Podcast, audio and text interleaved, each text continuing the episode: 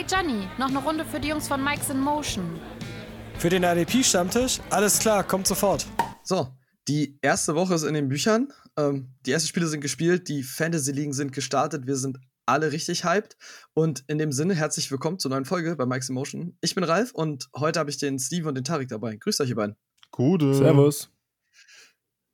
Es ging ja gut los. Also, wenn immer man so denkt, so, ja, wir wissen eigentlich, wie es laufen wird, oder wir haben eine ziemlich gute Saisonprognose, dann strafen uns die Teams dann gerne ab. Grüße gehen nach Houston, äh, die ich, den, bei denen ich gesagt habe, sie sind hochgradig kacke. Ähm, ja, wie war es für euch? Also viele, viele Überraschungen fand ich. Ja, also es waren sehr spannende Spiele dabei. Es, ich weiß nicht, Houston hat mich nicht ganz so überrascht. Da hatte ich gedacht, das könnte in die eine oder andere Richtung gehen, aber ähm, so sowas wie Arizona hat mich extrem überrascht, dass es so eindeutig war. Ja. Aber es waren richtig geile Spiele jetzt am Wochenende. Ja, ja wollte ich auch gerade sagen. Also, dass Tennessee dann doch so schlecht defensiv steht, hätte ich nicht gedacht. Ähm, Houston Nicht habe nur ich. defensiv. Ja. Also, Houston habe ich eh nicht erwartet. Also, dass da überhaupt irgendwas Positives passiert, dass sie dann so gegen Jacksonville aufdrehen, okay. Kann mal passieren. Da bin ich aber immer gespannt, was die, die restlichen Wochen noch kommt. Wie gesagt, Tennessee hat mich so ein bisschen überrascht. Äh, für die Bengals hat es mich mega gefreut, einfach.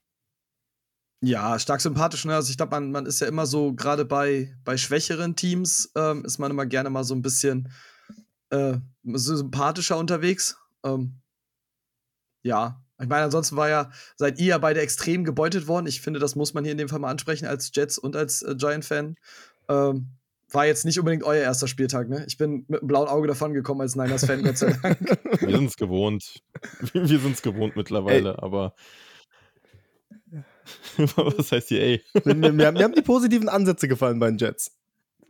Es kam Ja, noch was ja, ein bisschen nur ein. Positives. Dem Team musst du Zeit geben. So. Mhm. Manchmal kurze, kurze Lehrstunde für unsere Hörer. Das nennt man, das, was Tarek gerade macht, nennt man Ressourcenarbeit. Man versucht in einem Schlechten das Gute zu finden. ähm, nur damit man es auch mal gehört hat. Aber ja, also gerade gerade Tennessee, wir, wir gehen ja rein und jetzt auch für unsere Hörer, wir sind jetzt am Anfang der Saison, das heißt, wir sprechen Woche für Woche auch über das, was wir gesehen haben. Ähm, jetzt am Wochenende, gerade also besonders halt im, im Defense-Bereich, ähm, machen wir Prognosen für die kommende Woche. Also, was sind so die besten Matchups? Und jetzt gerade nach Woche 1 haben wir extrem viel zu besprechen, weil wir hatten halt viel Theorie. Und jetzt so in der Praxis haben sich so ein paar Sachen bewahrheitet, ein paar Sachen haben mich extrem überrascht. Ähm, um das aber kurz abzuhandeln, weil Cornerbacks ja nicht so IDP-relevant sind, aber die ID-Cornerbacks hat es zumindest verletzungstechnisch in der Defense am Wochenende am schlimmsten getroffen. Hm. Und sowohl im gleichen Spiel, ne? Also Okuda mit äh, Achillessehnenriss raus, Verrett Kreuzbandriss Saisonende. Ähm, ist jetzt für beide nicht, also sind jetzt beide nicht unbedingt so IDP-relevant, aber ist halt sau ärgerlich für beide Teams.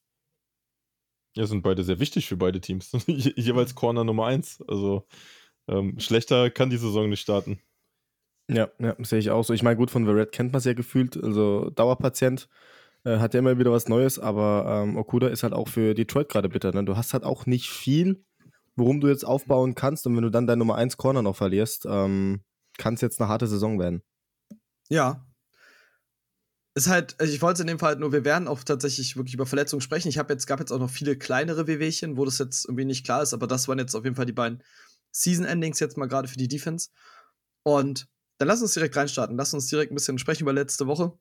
Also über den letzten Spieltag. Und wir sind ein IDP-Podcast und wir müssen wahrscheinlich ähm, über die, die Leistung überhaupt sprechen. Ähm, also wir hatten alle TJ Watt quasi als Defense Player of the Year. Und jetzt war der erst, ich habe ich habe die, euch auch die, die Schlagzeile gelingt, ähm, dass Chandler Jones die Tour de Force eingeleitet hat.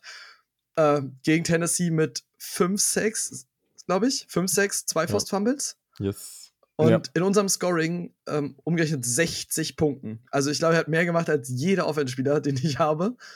Und hat quasi komplette IDP-Ligen, glaube ich, im, im Alleingang zerlegt. Also absurde Performance, oder? Ja, du, also 5-6 ist, ist gleichzusetzen mit den, mit den Touchdowns letztes Jahr von Kamara in einem Spiel. Mhm, das ist, das genau. ist unreal einfach. Und wie er da durchge, durch die O-Line ge, geschlittert ist. Ähm, Tennessee hat mir echt leid getan. Also Bombenspiel von, von Chandler. Der ist heiß auf die Saison auf jeden Fall. Oh ja, ich glaube, der hat so ein bisschen gehört, dass in Schlagzeilen überall nur JJ Watt genannt wird in der D-Line bei Arizona. Hat er sich gedacht, Leute, ich ändere das mal kurz und äh, zerleg mal kurz den ersten Gegner. Tennessee hat es getroffen und brutal einfach nur die Leistung. Also echt, äh, klar, dass wir da nichts wiederholen können. Das wird jetzt dauern, bis die nächsten, äh, wird dauern, bis die nächsten 5, 6 kommen, aber ähm, trotzdem Bombenleistung. Also ist schon mega. Ja. Ich fand die ganze Defense tatsächlich stark bei Arizona. Die, die, die Corner haben total überrascht. Also sie waren sehr stabil. Hm. Ich fand tatsächlich bei Arizona, der, der Druck aus der Front hat gut funktioniert. Ja. Ähm, e extrem gut. Dann schematisch auch mit, mit Simmons war das sehr, glaube ich, sehr, sehr schlau, den halt auch mal droppen zu lassen, halt wirklich, um diese, diese Coverage über die Mitte halt zu haben. Und ich glaube, diese, diese, dieser Druck, der da up front kam, also ich meine, JJ Watt hatte ja auch quasi dieses Ding bei Derrick Henry, wo er die doch die Hand dran kriegt und der dann stolpern kommt und die das Ding da irgendwie fast nicht reinkriegen zum Touchdown. Ähm, was ja dann bei Tennell dann geklappt hat. Also die, der Druck an der Front ist halt so stark und man darf halt bei Chandler Jones einfach nicht vergessen, so der hat halt gegen Taylor LeVaughn gespielt und der ist halt auch einfach nicht irgendwie niemand in der O-Line. Mhm. So, und der hat ihn einfach aussehen lassen wie einen absoluten Schuljungen unsere Hörer könnten jetzt sagen, so die uns jetzt gerade auch schon länger verfolgen, wissen natürlich, dass Steven und ich äh, sehr, sehr hohe Aktien bei Chandler Jones hatten. ich bin ehrlich, so hoch waren die nicht, aber ähm, ich wusste schon, warum ich gerne mal gereached habe, weil Chandler Jones, wenn er fit ist, halt jetzt vielleicht nicht für so eine, für unbedingt für dauerhaft so eine Leistung gut ist, aber zumindest immer für einen Sack gut ist und das ist ja eigentlich das, was du willst. Und Arizona noch getweetet hat, äh, Chandler Jones ist aktuell auf einer, auf einer Streak, dass er am Ende der Saison 106 Sex hat. Also, ja, come on. come on. Ein bisschen übertrieben, aber ähm, ich habe ihn schon sehr, sehr hoch tatsächlich. Also, ich rechne mit um die 15 Sex bei, bei Chandler. So, die 10 ist ja immer die magische Marke, die wir bei Defensive Ends äh, haben wollen. Ähm, aber wenn der so weitermacht, sind die 20 auf jeden Fall drin. Es ist halt aber jetzt wirklich, es ist ein Ausnahmespiel gewesen. Ne? Also 5, 6 und 2 Forced Fumbles in einem Game, das, das ist nicht oft wiederholbar bis gar nicht wiederholbar. Also man kann froh sein, wenn er 2, 6 dann mal liefert. Ähm, das Schöne ist aber trotzdem gewesen, also die Pressures stimmen. Pressure war da, die Linebacker haben funktioniert, die Cornerbacks haben funktioniert. Wenn das jetzt so standhalten kann, ähm, werden wir viel Spaß mit Arizona insgesamt haben über die Saison. Ja, ja, ja definitiv. Kann ich, kann ich also zustimmen. kann man ja nicht anders sagen. So. Ja, aber wir sind gerade bei Arizona. Und ich meine, bei, bei dem ganzen Credit jetzt für Chandler Jones, ähm, der sichtlich auch verdient ist, ähm, jetzt haben wir viel über Savin Collins auch in der Offseason gesprochen. Jetzt war der erste Spieltag und auf einmal stand der Typ da, der sich eigentlich einen Trade-Partner suchen dürfte, mit Jordan Hicks und hat den Großteil der Snaps gespielt. Ist es jetzt so, dass ja quasi alle. So. Der hat alle gespielt, also, 100% auf dem Feld. Ja. Und bei Simmons tatsächlich muss man ja sagen, in dem Fall die Leistung, die wir erwartet haben, also auch die Steigerung, die wir erwartet haben, wenn er wirklich Linebacker spielt. Yes. Ja, Hicks ist halt jetzt, also aktuell ist Savin Collins halt raus. Die Gründe dafür sind mir auch unbekannt. Ich habe heute versucht, das ein bisschen zu recherchieren. Ich habe keine Ahnung, warum das so ist, ähm, wie man von, du darfst den Trade-Partner suchen, wieder zu 100% Snaps kommt. Ob das eine Momentaufnahme ist jetzt für das eine Spiel, war, kann ich auch nicht sagen. Aber womit wir halt arbeiten müssen, dass Hicks aktuell 100% der Snaps hat und Hicks in dem Rahmen wieder exakt der Linebacker ist, den wir in IDP halt kennen. So, das muss man halt einfach sagen. So, dann wird er dir einfach wieder konstante Punkte liefern. Der, der große Punkt ist einfach, was lernen wir daraus? Coaches Talk in der Offseason bringt gar nichts, weil wie oft wurde in der Offseason gesagt, äh, Collins und Simmons sind Linebacker-Duo, wie gesagt, Hicks darf sich einen Trade-Partner suchen und alles. Ja, End vom Lied, erste Woche, Collins äh, hat 36% der Snaps gesehen und Hicks ist Linebacker. 100% Snaps und äh, liefert. Ähm, deswegen, ich bin mal gespannt, wie es nächste Woche aussehen wird. Ob es wieder so sein wird, dass Hicks Großteil der Snaps sieht, beziehungsweise 100% sieht, oder ob sie jetzt versuchen, Collins mehr reinzubeziehen ins Spiel. Ja, ich würde da noch gar nicht so überreagieren. Also, ich glaube, es ist auch gar nicht so verkehrt, einen Rookie im ersten Spiel nicht vollends einzusetzen. Ähm, grundsätzlich jetzt in den, klar, Coaches Talk ist manchmal immer so eine Sache, aber man hat auch gar nicht so viel jetzt gehört in der Offseason. Das Einzige, was mir irgendwie im Kopf äh, hängen geblieben ist, ist sein Speeding, also dass er zu schnell gefahren ist und mm, von der mhm, Polizei genau. gestoppt worden ist. Aber ähm, jetzt mal ganz ehrlich, also verkehrt ist es nicht, wenn du bist, du bist Hicks sowieso nicht losgeworden. Du hast ihn als Wett drinne. Warum? Du musst ihn eh bezahlen. Warum lässt du ihn dann nicht spielen? Ja, und äh, er ist ja kein Verkehrter. Und jetzt gerade im ersten Game Erfahrungen ranlassen. Lass den Rookie in der Möglichkeit dann äh, langsam sich herantasten. Passt. Also Mhm. ich hätte da gar keine Probleme. Das Einzige, was jetzt, was wir daraus lernen jetzt für uns, ist einfach, in Redraft-Ligen ist Savin Collins wahrscheinlich die ersten paar Wochen nicht zu gebrauchen. Ja, also war ja sowieso, dass wir da immer eher das Potenzial halt wollten.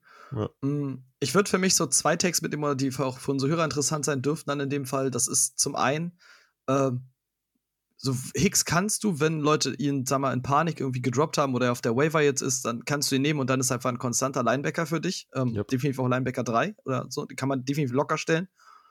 Bei Savin Collins gilt, hast du ihn selber, verfall nicht in Panik. Ähm, das ist so, so mein erstes. Wenn wir über Dynasties reden, dann sowieso nicht. Und in Dynasties würde ich sogar, wenn ich ihn nicht hätte, sondern jemand anders, würde ich die Situation mal über die kommenden Wochen ein bisschen beobachten, weil sollte dann der jeweils andere in Panik geraten und quasi Collins anbieten wollen, dann kann man da ein ziemlich gutes Buy-Low-Target setzen, weil ich glaube, overall wird sich an diesem Status von Hicks nichts ändern, weil seine NFL-Schwächen sind tatsächlich immer noch offensichtlich, das geht leider auch nicht weg. Und Collins könnte tatsächlich die, also Collins könnte der Simmons im nächsten Jahr werden, so nach dem Motto. Also das, was wir bei Simmons letztes Jahr erlebt haben, könnte Collins dieses Jahr passieren. Und dann ist ja, dann werden wir nächstes Jahr über Collins halt reden. Ja, in Dynasties würde ich ihn jetzt schon einkaufen. ich glaub, glaube, da kannst du günstiger wirst du kaum machen. kriegen. Ja,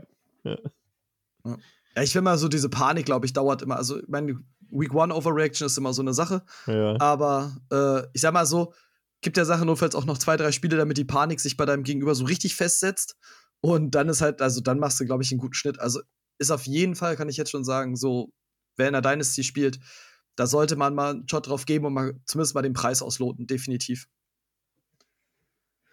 Gut, dann kommen wir zu einem anderen Second-Year-Spieler und dann gehen wir mal rüber zu den Patriots. Und die Patriots haben viel gemacht die Offseason und wir haben letztes Jahr über einen Spieler gesprochen und Flo war unfassbarer Fan von Kyle Dagger. Dann hatte Kyle Dagger nicht so viel zu tun mit, der, mit IDP im letzten Jahr. Und jetzt sind wir im Spiel 1 und Dagger ist der absolute Box-Spieler der Patriots und hat absurd getackelt und ist komplett ausgerastet. Absoluter Waiver-Wire-Pickup. Also der wird nicht gepickt sein in irgendeiner Liga, gehe ich fest von aus. Ja, oder sehr wenig zumindest. Also er hatte 93% aller Snaps gesehen, davon waren 56% in der Box.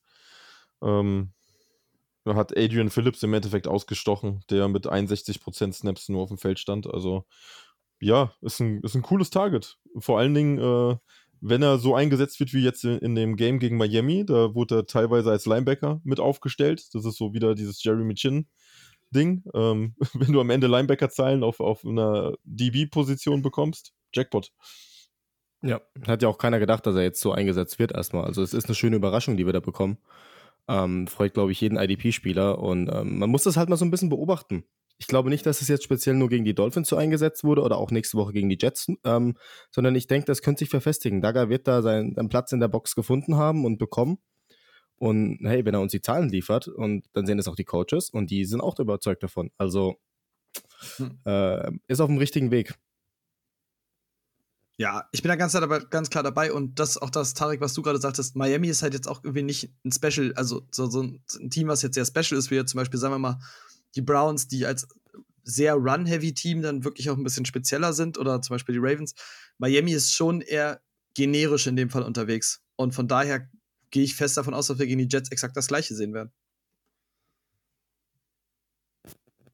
Also in dem Fall, hm, haben wir es. Dann haben wir die, dann haben wir Kai Dagger auf jeden Fall, also für mich absolutes, also weil der ist halt in keiner Liga genommen, ist absolutes Waiver Wire Pickup Target, gerade wenn ihr auf DB irgendwie nicht so tief besetzt seid. Das ist eine absolut solide Bank und wird auch eine solide Bank bleiben. Eine andere, ein anderer Waiver Wire Pickup, dann gehen wir nach Green Bay und ich äh, hoffe, ich streue jetzt nicht so viel Salz in die Wunden unserer Green Bay Fans, aber da war viel Desolates dabei. Also, ich habe über die Giants ein bisschen schon hergezogen. Äh, Green Bay hat, glaube ich, der ganzen Sache die Krone aufgesetzt an dem Wochenende gegen die Saints. Aber wir haben in Green Bay jetzt Gewissheit auf der Linebacker-Position. Und zwar hat sich Devondre Campbell jetzt als zweiter Linebacker mit Chris Barnes so hervorgespielt. Ich glaube, Campbell hat die meisten Snaps gespielt.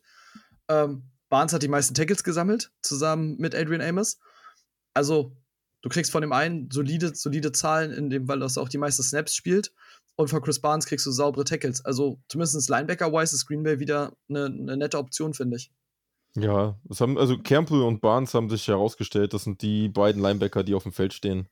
Ähm, Burks hat lediglich ein Snap insgesamt im ganzen Game gespielt. Campbell war zu 100% aller Snaps auf dem Feld und Barnes zu 72. Und die teilen sich halt auch gemeinsam dann die Box. Ähm, passt, passt für mich, ganz ehrlich, wenn du, wenn du noch einen Linebacker für die Bank brauchst oder, oder für einfach mal zu gucken, wie sich entwickelt, würde ich Campbell auf jeden Fall aufnehmen. Ja, definitiv. Vor allem, er hat ja auch sechs Tackles und vier Stops gemacht in dem Spiel gegen die Saints. Äh, also ähm, ist auf jeden Fall ein Mann, den du jetzt direkt mitnehmen kannst. Den findest du so gut wie auf jedem Waiver Wire. Der ist, glaube ich, kaum geowned oder nur in tieferen Ligen, sage ich mal, geowned, weil du dann halt dementsprechend auch schon in die Tiefe reingegangen bist. Aber wie Steven jetzt sagt, wenn du noch einen Linebacker brauchst, ähm, den du dir erstmal vielleicht auf die Bank setzt, selbst ein bisschen Tiefe für dein Roster suchst, da findest du mit, mit Campbell auf jeden Fall den richtigen Mann. Ja. Wir haben ja auch einige Linebacker, die ihren Platz verloren haben. Also es werden bestimmt welche ersetzt werden müssen. ja, definitiv.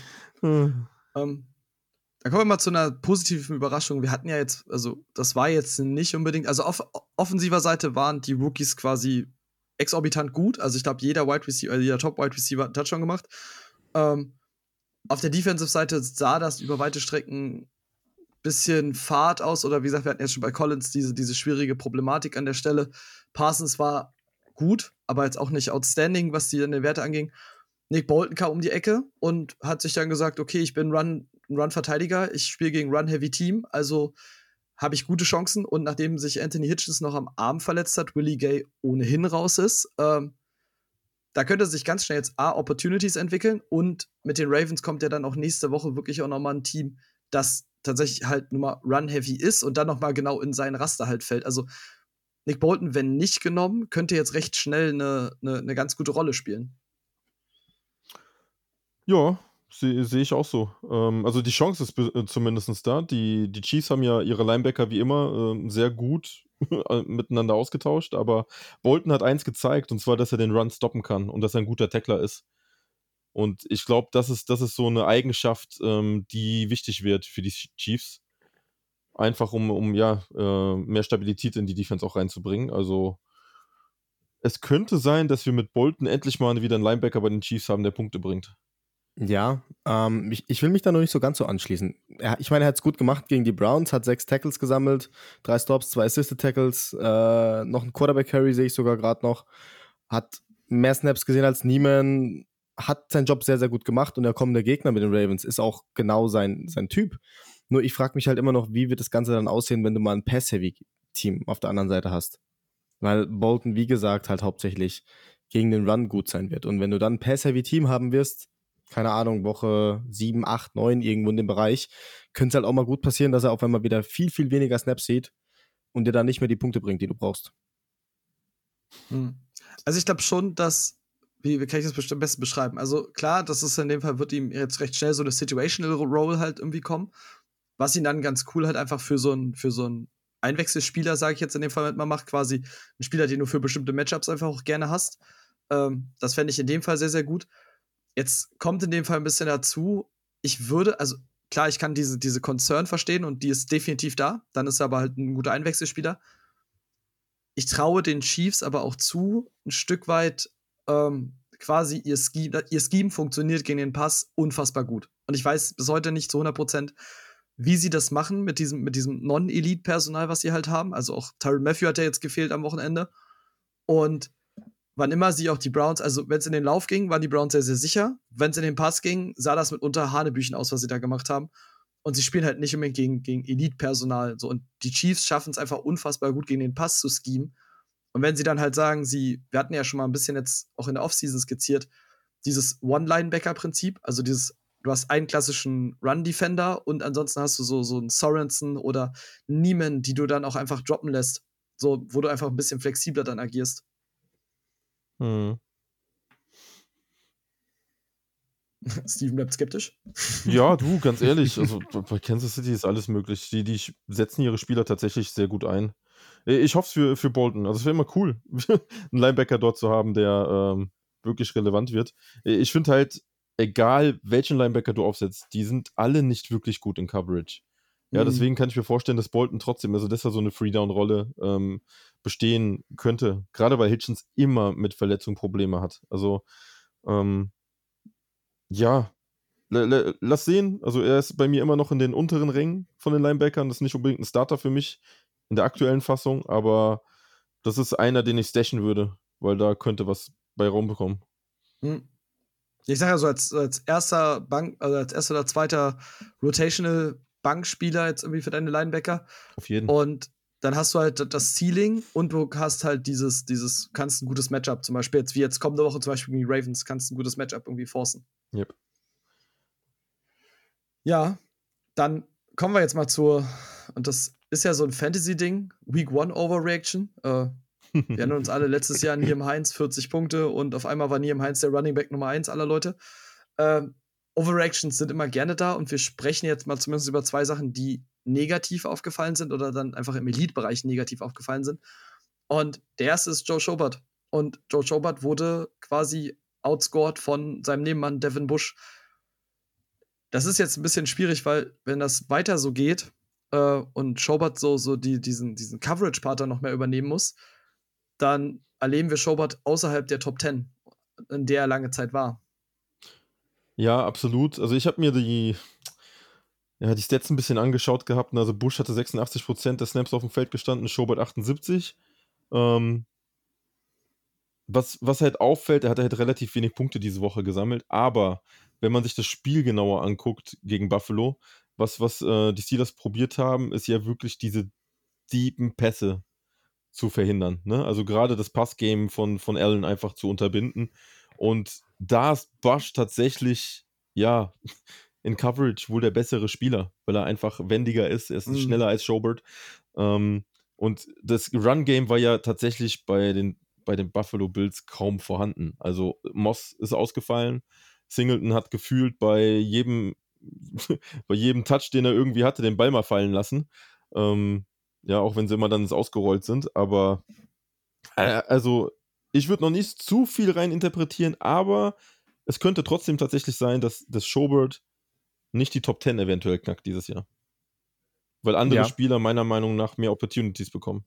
Ja, ja. Ja, sehe ich ähnlich, sehe ich ähnlich. Also überreagieren würde ich jetzt auch noch nicht. Es war das erste Spiel erst. Ähm, man hat halt wirklich versucht, Josh Allen rauszunehmen mit den Pässen. Du hast ja gesehen, auch zum Beispiel Stephon Dix oder so war kaum vorhanden in dem Spiel. Und das Ziel war einfach, wir müssen den Pass unterbinden bei, bei den Bills, die die Waffe wegnehmen. Ja, das Run-Game ist eh geschwächt und dann sollen sie damit erstmal kommen. Und ähm, Schobert hat in der Coverage einen guten Job gemacht, ja. Aber das wird sich auch gegen andere Gegner wieder ändern. Da wird er auch wieder mehr in der Box vorne dabei sein. Ähm, nur sehe ich es da auch so, Top 10 wird halt dann nicht möglich sein, weil du als Top 10 Linebacker meiner Meinung nach Woche für Woche diese Zahlen liefern musst, um da reinzukommen in die, in die Top 10 Elite. Ja, und wenn du dann mal ein, zwei Wochen nicht diese Zahlen liefern kannst, weil du vermehrt in Coverage eingesetzt wirst, weil du halt dementsprechend einen Gegner hast, äh, und dich dem, dem Gegner anpassen musst, ähm, dann wird es halt nicht für Top 10 reichen. Aber ähm, Panik sollte man vermeiden bei Josh Hobart bisher. Ja, also für mich auch tatsächlich, stimme euch in dem Fall zu. Also, wenn wir hier über, und das ist ja viel Schwarzmalerei jetzt in dem Fall an, ähm, am ersten Spieltag, ja. ähm, der ist halt, selbst wenn das so weitergeht, also es wird wieder bessere Spiele geben und Schobert wird immer noch locker ein Top 15 Linebacker sein. Also wenn der aus der Top 10 rausdroppt, dann reden wir über Platz 11, 12, 13 oder so vielleicht. Mhm. Und das, was ihr halt gesagt habt, stimmt halt schon. Und da muss man, das ist jetzt auch für unsere Hörer ein bisschen wichtig, es gibt halt so, so Gameplans, oder es gibt so Gameplans und es gibt halt, mh, hm, das, was ich schon mal gesagt habe mit den Browns, also dass die Browns sehr run-heavy sind, es gibt halt Identitäten bei, bei Teams. Und Josh Allen ist halt prinzipiell immer stark für, sein, also stark für seinen ähm, Arm. So, das heißt, die Pässe gehen meistens weit und dann reden wir selten über die Linebacker-Zone. Und in dem Rahmen sind, war jetzt für, gerade in dem Spiel war jetzt für Linebacker dann immer mehr was möglich vorne, wenn er selber gelaufen ist. Und da ist die Steelers Front so dominant, dass das geklappt hätte. Was dann halt auch wieder, wieder nicht in dieses Second Level führt. Und Singletary ist kein Runner. Singletary kommt nicht durch die Line durch, bringt auch wieder keine Linebacker-Tackles. Das heißt, du stehst zwar auf dem Feld, aber häufig hast du mit dem Play nicht so viel zu tun. Ähm, bei Schobert würde ich wirklich jetzt die, die nächsten paar Spiele abwarten. Und ich bin der festen Überzeugung, das wird sich wieder finden. Also der war halt immer recht gut dabei und der hat immer ein gutes Gespür, wo der Ball hingeht. Und von daher ist das für mich so eine Momentaufnahme. Das, Darius Leonard hat jetzt auch mal ein nicht so gutes Spiel. Und von daher habe ich das für mich in dem Bereich so abgehakt. Und das Spiel war heavy geil. Also, das ist, ähm, wie Pittsburgh auch noch aufgeholt hat und wie es dann ausgegangen ist, total verdient. War, war einer meiner Lieblingsspiele jetzt am Wochenende, tatsächlich. Ja. Und ich nehme es einfach mit, weil was dann noch der Vorteil ist für Schobert oder was der Vorteil für Schobert sein könnte, was ihn in dieser Top 10 bleiben lässt, ist, die Steelers, also die Spiele der Steelers werden dieses Jahr exakt so aussehen. Die, die Steelers werden die Spiele über ihre Defense gewinnen müssen. Mhm. Ähm, die Spiel, die, sie werden keine High-Scoring-Games produzieren. Also sind sie darauf angewiesen, dass ihre Defense den Gegner niedrig hält, damit die Games eng bleiben. Und wenn deine Defense halt der Playmaker sein muss, dann, dann dreht sich, also dann wirst du auch mehr Opportunities in der Defense sehen. Das wird bei den Steelers 100 Pro so bleiben. Si, si, Senor. Und jetzt wird's richtig bitter und ich hasse, ich hasse es mal, wenn ich in solchen Momenten recht habe. Ähm, wir gehen nach Dallas und wir haben vorher viel über die Linebacker-Situation gesprochen und ich habe mich vorher dazu hinreißen lassen zu sagen, Jalen Smith ist der most risky Pick in diesem Jahr aus der Elite und wieder erwarten, also ich war am Anfang, ich habe das Spiel gesehen und dachte mir so die ersten Snaps, okay, er steht auf dem Feld, alles ist gut. Ja, das war nicht lange so. Und am Ende sind jetzt Micah Parsons bei 78% der Snaps gewesen, ähm, Keanu Neal bei 76% und äh, Jalen Smith hat 15 Snaps gespielt. Ich glaube 22%, wenn ich es jetzt richtig im Kopf habe. Ähm, also um die 20% waren es. Und das ist ein Desaster. Also, wenn das so bleibt und ich habe keine Vermutung, es anders zu sehen, dann erleben wir gerade den, den Absturz der Saison in IDP. Bin ich der festen Überzeugung.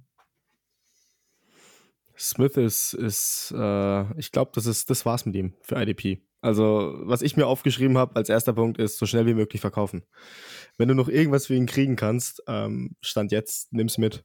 Ähm, weil ich sehe da auch nichts, das das ändern sollte. Warum solltest du, die, die haben ja jetzt eher angefangen, so Pärchen aufzustellen. Flo hat es damals schon beobachtet in der Preseason. Und man, es fällt auf, Neil und Parsons sind halt so bei diesen offensichtlichen Passing Downs auf dem Feld. Und, und Smith kommt mit Fender Ash rein, wenn es äh, den Cowboys mal gefällt, so in etwa. Und ähm, mhm. das, ich, ich sehe halt da keine Anzeichen, dass es sich zu irgendeinem Zeitpunkt jetzt in, in naher Zukunft ändern sollte. Das wird vielleicht jetzt die nächsten zwei Wochen nochmal so aussehen. Und äh, dann sind die ganzen Leute weg, die gesagt haben, hey, ich glaube vielleicht noch ein bisschen an Jalen Smith und würde dir vielleicht noch was Kleines dafür anbieten und ihn abnehmen. Deswegen bin ich jetzt an dem Punkt, dass ich sage, wenn du was kriegen kannst, nimm's an. Also ausschauen tut's auf jeden Fall böse. Ähm, ich weiß nicht, ob ich jetzt noch ganz so überreagieren würde, weil die Temper, ja, äh, Temper Run war jetzt auch nichts Besonderes. Ähm, die waren ja tatsächlich, es war ja tatsächlich so, dass Wende Ash und er bei den offensichtlichen Run Plays waren sie auf dem Feld. Und für alles andere war im Endeffekt dann Keanu Neal und, und Parsons da. Ähm, was aber super spannend war, das hatte ich mir mit dem Flo mal äh, besprochen gehabt. Es, es gab jemanden, der hat gemeint, Parsons sah aus wie so ein aufgeschrecktes Huhn im, äh, im, im, im Game. Ne? Also, weil der ist halt komplett auf den Run draufgegangen ist. Ähm, dann hat er gemerkt, okay, ist doch kein Run, hat mit den Armen gewedelt, ist zurückgerannt und hat sich irgendwie einen, Gegenspieler gesucht. Tatsächlich scheint das aber gewollt zu sein, weil, wenn er, wenn er antizipiert, dass es ein Run ist, soll er auch drauf anspringen. Dann soll er schnellstens die Gap zumachen. Ähm, und das, was er dann tatsächlich gemacht hat, und das ist wirklich seine Physis, die sie ihn ermöglicht, ist zu stoppen, schnell zurückzugehen und sich den nächsten freien offensiven Spieler einfach zu krallen. Und dadurch hat er auch einiges an, ähm, an Punkten nochmal verhindern können, beziehungsweise an Catches. Also war sehr, sehr interessant anzusehen. Man merkt einfach, dass der Junge rein vom Talent her ein, ja, übernatürlich ist. Ne? Also es ist, äh, es ist wirklich ein, ist ein heftiger Spieler. Also mal gucken, wie sich das Ganze noch entwickelt. Ich würde Jalen Smith noch nicht ganz abschreiben, aber in dem Spiel war es traurig für ihn. Mhm. Ja. Oh Gott, wo fange ich jetzt an? also, fangen wir erstmal mit der Parsons-Geschichte. Wer lustige Clips sehen will, einfach mal auf Twitter nach Micah Parsons gucken, was, was Run-Antizipierung angeht. Äh, und gar nicht nur das, was Steve meint mit dem Armwedeln. Es gibt ein Play, wo das Play geht komplett nach rechts und er rennt irgendwie genau in die andere Richtung. Und du denkst dir, was zum Donner machst du da? Also er rettet das dann, indem er dann halt das, was du sagst, seinen Speed ausnutzt, nach hinten rennt und den Typen dann halt tackelt, der, das, der den Catch gemacht hat. Aber also du siehst dieses Play und nichts in diesem Play deutet darauf hin, dass das Ding in eine Richtung geht, wo er hinrennt und er so schädelt komplett nach vorne und denkst dir, oh no, du bist komplett falsch Das ist es nicht. Ja. Ja. Und als muss man ein bisschen, ich habe versucht, diese Jalen Smith-Geschichte jetzt für mich so ein bisschen zu ordnen. Ähm, das Problem ist, und jetzt vor der Saison hätte ich jetzt gesagt, okay, gib ihn ab. Ich habe es mehrfach gesagt, jetzt auch im Podcast. Das Problem ist, ich glaube, dass du jetzt und spätestens nach dem, nee, genau, jetzt und nach dem nächsten Spieltag in der Redraft versucht irgendwie ein bisschen was zu bekommen, was du halt kannst. Dann, also wenn sich das nicht bessert, aber ganz ehrlich, da wird dir keiner was geben und dann kannst du auch einen Waiver-Wire-Tausch machen im Notfall. Also da könntest du sogar vielleicht den, den Spot, sag ich mal, besser besetzen. Ähm, in der Dynasty, bin ich ehrlich, hast du, so blöd es in dem Fall klingt, hast du den Zug verpasst, aktuell. Ähm, was jetzt halt passieren kann, und da würde ich dann tatsächlich, wenn ich jetzt Jalen Smith Owner wäre und ich kriege jetzt, ich sag jetzt mal, kein gutes Angebot mehr, also dass ich ihn für irgendeinen anderen richtig Top-Linebacker irgendwie getauscht bekomme, ähm, wenn das halt ist, dann würde ich ihn halten. Weil jetzt gehen wir mal davon aus, okay, das, das wird sich so weiterentwickeln. Die Situation wird nicht, nicht so bleiben.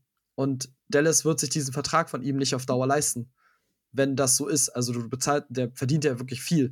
Du bezahlst so einen Spieler nicht teuer, wenn der 20% deiner Steps auf dem Feld steht. Das heißt, wir könnten dann Jalen Smith nächstes Jahr bei einem anderen Team erleben. Und ja, auf jeden Fall. wenn du dann jetzt halt, also ich sag mal so, wenn du jetzt in Panik gerätst und du verkaufst ihn halt für nichts und dann spielt er nächstes Jahr bei, bei einem Team, ähm, wo er jetzt vielleicht NFL-technisch wieder ein Stück besser ist und dann aber wieder richtig viel genutzt wird, mit seiner Physis, halt auch mit seiner Athletik, ähm, dann stehst du halt dumm da. Und dann ist es, hast du halt einfach in Panik verkauft. So, und deswegen sage ich, wenn du einen ordentlichen Preis bekommst, dann, also mal, du kriegst Joe Schobert, sag ich jetzt mal als einfach, dann bin ich dabei, dann tausch aus, sofort. Aber verkauf halt nicht auf Biegen und Brechen. Ich finde, da, da sollte man immer ein bisschen vorsichtig sein, weil es kann halt immer passieren, dass das dann einfach getradet wird und dann ist die Situation auf einmal eine ganz andere. Und dann hast du einfach nur in Panik einen, einen Kurzschluss gemacht. Allgemein sind Panikverkäufe eine schlechte Idee. Das ist richtig. Im echten Leben als auch im Fantasy. Ja. Gut, dann haben wir die Dallas-Situation in dem Fall zumindest mal angesprochen. Äh, in dem Fall auch an unsere Hörer. Ähm, wenn ihr das habt und ihr habt grundsätzlich Fragen zu Spielern, ich glaube zum Beispiel jetzt gerade bei uns im Discord war jetzt heute die Frage auch zu Trey Hendrickson, weil der jetzt auch nicht so geliefert hat und dann ein bisschen so der, der, ich sag jetzt mal, der Anschluss verpasst wurde, dass man hier hätte vielleicht ab Sell High machen sollen. Ähm, ihr könnt uns da immer fragen. Ähm, ihr könnt auch unserem Discord joinen. Ich glaube, Link, fin- Link findet man auf Twitter. Ähm, immer gerne, das ist ein sehr, sehr reger Austausch. Gerade auch, wen man am Wochenende aufstellen soll und grundsätzlich Fragen zu IDP. Da immer kommt gerne rein. Wir beantworten da Fragen und das auch tatsächlich aktuell im Eiltempo, habe ich immer das Gefühl. Äh, ist ein sehr, sehr reger Austausch. Seid alle herzlich eingeladen. Wollte das mal so, gerade jetzt, weil diese, diese, diese Paniksachen jetzt, glaube ich, häufiger auftreten könnten und deswegen, da könnt ihr immer direkt mit uns in Kontakt treten. Oder in Stevens DMs leinen, wie ich gehört habe. Ja, oder schreibt uns auf Twitter, Instagram Genau. und sonstigen Genau. Social Media Plattformen, wo wir irgendwie vertreten sind. Richtig. so, jetzt haben wir genug Negativität. Jetzt gehen wir nach Washington. Bisschen negativ, bin positiv. Ja, ja gut. Das ist aber gleiche Division. Ich meine, äh, ähm, wir gehen nach Washington, die hart zu kämpfen hatten jetzt mit dem Fitzy-Ausfall. Aber Cole Holcomb ist the real deal auf Linebacker. Und ich hasse es, das irgendwie zuzugeben, weil Flo ist, glaube ich, Fan seit Anbeginn von diesem Spieler. Und für mich war Cole Holcomb immer so ein. Ah, der ist so. So eine Baseline bringt er als Linebacker 3, wenn du nichts anderes mehr findest. Und auf einmal rastet der so aus. Äh, ich gönne es ihm, aber es bringt mich dazu, dass ich tatsächlich eine Einschätzung bei ihm vielleicht nicht ganz richtig lag. Ja, er bringt dir ja genau das. Gute Baseline. Ähm, Gerade jetzt in Washington. Ist der einzige Linebacker, der 100% auf dem Feld stand. Hat sich ein bisschen abgezeichnet. Bostic bei 84 und Davis bei 56. Ähm, ich glaube, es wird einfach so kommen, dass, dass Davis tatsächlich die, die Bostic-Rolle später übernimmt. Also, dass er ihn irgendwie aussticht. Aber Holcomb wird nicht weg sein. Das werden die beiden Linebacker für die Zukunft sein. Holcomb hat letztes Jahr ja eine überragende Rookie-Saison gespielt gehabt. Ähm, den hat eigentlich keiner auf dem Schirm gehabt. Und come on, jetzt, jetzt kann man ihm auf jeden Fall vertrauen. Und das ist so ein Linebacker 3 für mich, definitiv. Holcomb ist drittes Jahr, ne? Jetzt. Seit drittes Jahr jetzt schon. schon im dritten? Mhm. Echt? Naja, okay, letztes Jahr war er erst das erste Mal, glaube ich, richtig aufgestellt. Davor war er. Äh, Ja, davor war das so, so dieses, da ist er vereinzelt reingekommen, aber letztes Jahr war dann wirklich so, ich nenne es jetzt mal in dem Fall seine Breakout-Season. Breakout, So. yes. Und Mhm. das hatte ich halt dieses Ding. Für mich war das halt schon sein Ceiling. Ich hätte nicht gedacht, dass. Und je nachdem, ob das jetzt bestätigen kann, aber ich habe damals nicht geglaubt, dass das noch höher gehen kann. Hm. Ja, doch. Sieht man mal. 100% Start, passt. Genau, sieht man mal, wie schnell sich dann sowas auch noch ändern kann. Also, äh, Holcomb ähm, hat uns allen, glaube ich, jetzt die Woche gezeigt, okay, wenn ihr mich noch nicht habt und wenn ich noch verfügbar bin in der Liga, äh, holt mich. Ähm, weil ich bin mir auch sicher, dass das die kommenden Wochen auch weiterhin so aussehen wird. Wie Steven sagt, Davis wird irgendwann Bostek äh, ablösen. Sehe ich auch so. Einfach in dem Fall jetzt auch die günstige Variante dann für die Zukunft und ähm, bringt dann wahrscheinlich auch, wenn er es vielleicht bringt, also dann die, die ähnliche Leistung und dann passiert dieser Wechsel eh irgendwann, aber Holcomb wird da bleiben. Ähm, und ja, sieben Tackles, vier Assisted, habe ich mir noch rausgeschrieben diese Woche. Ähm, kann er gerne weiterhin so liefern, Woche für Woche. Ja, definitiv. Und das ist halt auch, ich glaube, Cole Holcomb ist auch so, in, in tiefen Ligen wird er weg sein. Ähm, aber in vielen Ligen, glaube ich, kannst du auf den noch einen Shot machen. Und das ist halt wirklich, also da reden wir über, also locker über Linebacker 3. So, weil der bringt dir einen soliden Floor, da wird dir auch diese Saison Woche für Woche einen soliden Floor bringen. Äh, gar keine Frage. Ja. ja. Dann bleiben wir in der Division direkt. Und so, wir hatten jetzt Green, mit Green Bay als erstes Sorgenkind, jetzt sprechen wir über das zweite mit den Giants. Ja, eine Defense alleine kann ich nicht tragen, das haben wir jetzt am ersten Wochenende gelernt. Und wer aber jetzt so ein bisschen runtergefallen ist, war Peppers, ne? Das war so ein bisschen jetzt so.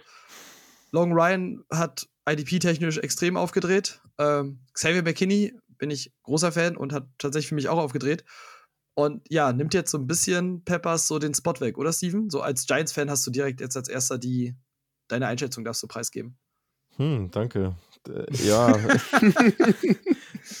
ja, ist tatsächlich so. Also Ryan und McKinney haben sich mit 95 Prozent haben das Feld angeführt bei den Safeties. Purpose nur mit 43 Prozent und Lauf mit 18 Prozent. Das, was sich halt abgezeichnet hat, ist, dass Logan Ryan die äh, Strong Safety Rolle und als Box Safety mehr, äh, mehr agiert. Ähm, McKinney ist dann eher der Single High gewesen und Peppers, ja, wurde ab und zu mal auch für die Run Defense mit, äh, mit reingestreut. Wurde ein bisschen wenig eingesetzt, liegt aber wahrscheinlich auch daran, dass unser Pass Rush für, für die Cuts war. Ähm, da ist viel zu wenig Druck einfach aufgebaut worden, weshalb die, die Pass Rusher Ujulari, ähm, Jimenez und der, der Carter extrem viel eingesetzt worden sind im Vergleich. Ja, come on. Ähm, die Giants hm, brauchen noch ein bisschen. Also Adjustments sind da dringend noch nötig. Es, ja, also man kann nicht zufrieden sein mit dem, was abgeliefert worden ist, offensiv wie defensiv. Bei Peppers würde ich jetzt noch nicht die Notbremse ziehen, aber es, also Logan Ryan ist die klare Eins ähm, bei den Linebackern, weil er auch ein, ja, über, über Stats einfach abliefert. Ähm, da muss man gucken. Also Peppers würde ich jetzt auch nicht ganz vorne mitrechnen. sehr, sehr, sehr, sehr bediente Stimmung. ja, du, ganz ehrlich, aber das ist bei der, also die, dieser Safety Corp ist ja, mhm. ist ja voll. Ne? Also wir reden hier eigentlich über vier Starter. Du könntest ja, ja, in anderen Teams würden laufen und dann Peppers würden direkt starten. Ähm, deswegen, da sind sie dieses Jahr echt überfüllt.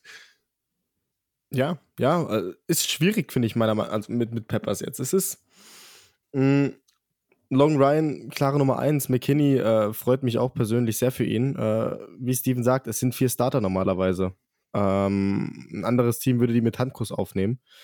Ähm, und Peppers, ja, es ist schwierig, aber ich würde es halt nochmal als Momentaufnahme abstempeln. Also, die Giants brauchen Zeit.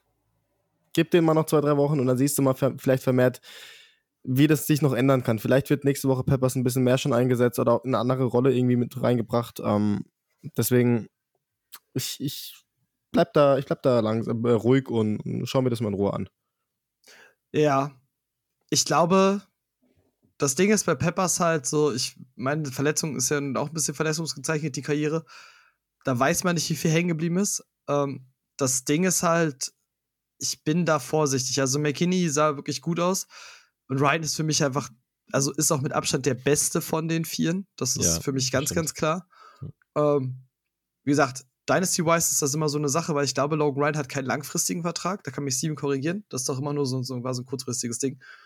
Ähm, von daher würde ich da nicht paniken und also auch jetzt in Redraft. So, den hast du jetzt und Panik erstmal jetzt noch nicht und sich das angucken, wie sich das gestaltet. Ähm, positiv an der Stelle noch, ähm, vielleicht auch ein Waiver Wire Pickup wert, wenn es ihn gibt.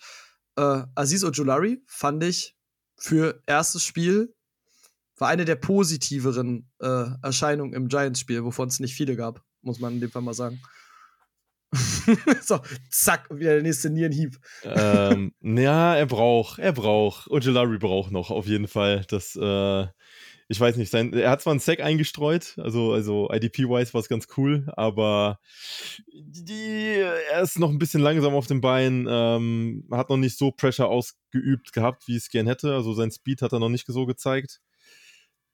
Er ist ein junger Kerl, der, der braucht einfach ähm, ein bisschen Zeit, um, um sich da reinzufinden. Ähm, ja, du zu den zu der Peppers und, und Logan Ryan. Ryan ist jetzt noch für die nächsten drei Jahre gebunden eigentlich an uns. Ach krass, okay. Äh, 23 könntest du ihn rausholen ähm, für 3 Millionen Deadcap. Das ist er auch schon 32, also das ist schon gut geplant. Bei Peppers wird es jetzt eng. Peppers hat äh, meines Erachtens, glaube ich, nur noch ein Jahr Vertrag. Ja, nur noch dieses Jahr. Mhm. Und äh, dann steht die Verlängerung an, spätestens. Ja, mal gucken. Also Peppers ist an sich ein wichtiger Spieler für einen Lockerroom. Der, das ist ein Energizer. Das ist, der ist auch nicht zu Unrecht äh, Captain bei uns, aber mhm. Die Entwicklung muss man sich halt anschauen. Also meine Hoffnung war halt gewesen, dass er eher so in den Linebacker-Spot geht, dieses Jeremy Chin vom letzten Jahr, ne? neben, neben Blake Martinez im Endeffekt. Und ähm, ja, da, da muss der Pass Rush einfach von uns stärker werden. Wir, wir müssen zu viele Leute vor an die Line ziehen, damit ein bisschen Druck wenigstens aufgebaut wird mhm. aktuell. Ja. Ja, wir werden es sehen. Also ich lasse es jetzt erstmal für mich auch oder für unsere Hörer in dieser, dieser Bubble. Ich glaube, wir haben da noch nicht so ein finales Urteil quasi nee. jetzt beschlossen. Und wir werden aber Peppers auf jeden Fall beobachten und auch quasi die, die Snap-Counts da auf jeden Fall beobachten. Und da kommen wir wieder zu was Positivem. Äh, nachdem ich jetzt so auf Steven eingedroschen habe. ähm, Houston hat, wie ich ja schon gesagt habe, ich habe, oh Gott, und ich muss ein bisschen Abbitte leisten, weil ich habe ja die, die ganze Offseason Houston als absolut Trümmerhaufen bezeichnet. Und Gut, ich war nicht der Einzige, also ich habe häufiger die Begriffe Houston und erstes 0 und 17 Team gehört. Insofern ähm, entschuldigt das das nicht, aber ich leiste trotzdem ab, bitte. Houston geht direkt 1-0 und hat uns tatsächlich netterweise nicht Zach Cunningham als Top-IDP-Spieler quasi mitgebracht, sondern Chris Kirksey, von dem wir eigentlich dachten, oder ich zumindest langsam dachte, die Verletzungen hätten das Ende seiner IDP-Karriere bei uns ähm, mitgebracht. Jetzt hat er ein richtig starkes Spiel gemacht. Bleibt das so oder eine Momentaufnahme? Mm, ich kann mir vorstellen, dass es so bleibt, tatsächlich. Ähm, was, was super interessant war, war, er hat zu 100% der Snaps auf dem Feld gestanden, insgesamt 73. Von den 73 war er bei 68 in der Box. Das heißt, er hat eigentlich die Rolle eingenommen, die Cunningham sonst hatte. Ähm, äh, jetzt die Frage, ne, wie bei, wie bei Showbird, muss man jetzt ein bisschen paniken bei Cunningham bei Houston? Das weiß ich noch nicht. Was halt bei Houston heftig ist, und ich glaube, das haben alle unterschätzt, die haben ganzen Sackladen voller äh, Einjahresverträge sich da herangeschafft. Das sind alles irgendwie Veterans und, und jüngere Spieler, die jetzt kurz gebunden sind und die natürlich für die Verträge also für ihre nächsten Verträge jetzt kämpfen müssen. Ne? Also die wollen in irgendeiner Weise verlängert werden oder irgendwo nochmal angeworben werden. Ähm, deswegen reißen die sich jetzt ja den Hintern auf. Und das hast du beim Tyra Taylor gesehen, der hat so stabil gespielt, wie man ihn eigentlich kennt. Ne? Also keine, keine Fehler machen. Ähm, hat klar mit Jacksonville eine schlechte, schlechte Gegenwehr jetzt gehabt in der Defense. Aber auch die Houston Defense insgesamt war fein, war okay könnten Punkte bringen jetzt in IDP. Mhm. Ja, wie, wie, Steven sagt, es, es war ein solider Auftritt von der Houston Defense. Also ich persönlich habe es auch nicht gedacht. Ähm, als wir noch zusammengesessen sind, habe ich noch gesagt, ja, hier äh, Lock of the Week könnte Jacksonville sein gegen Houston.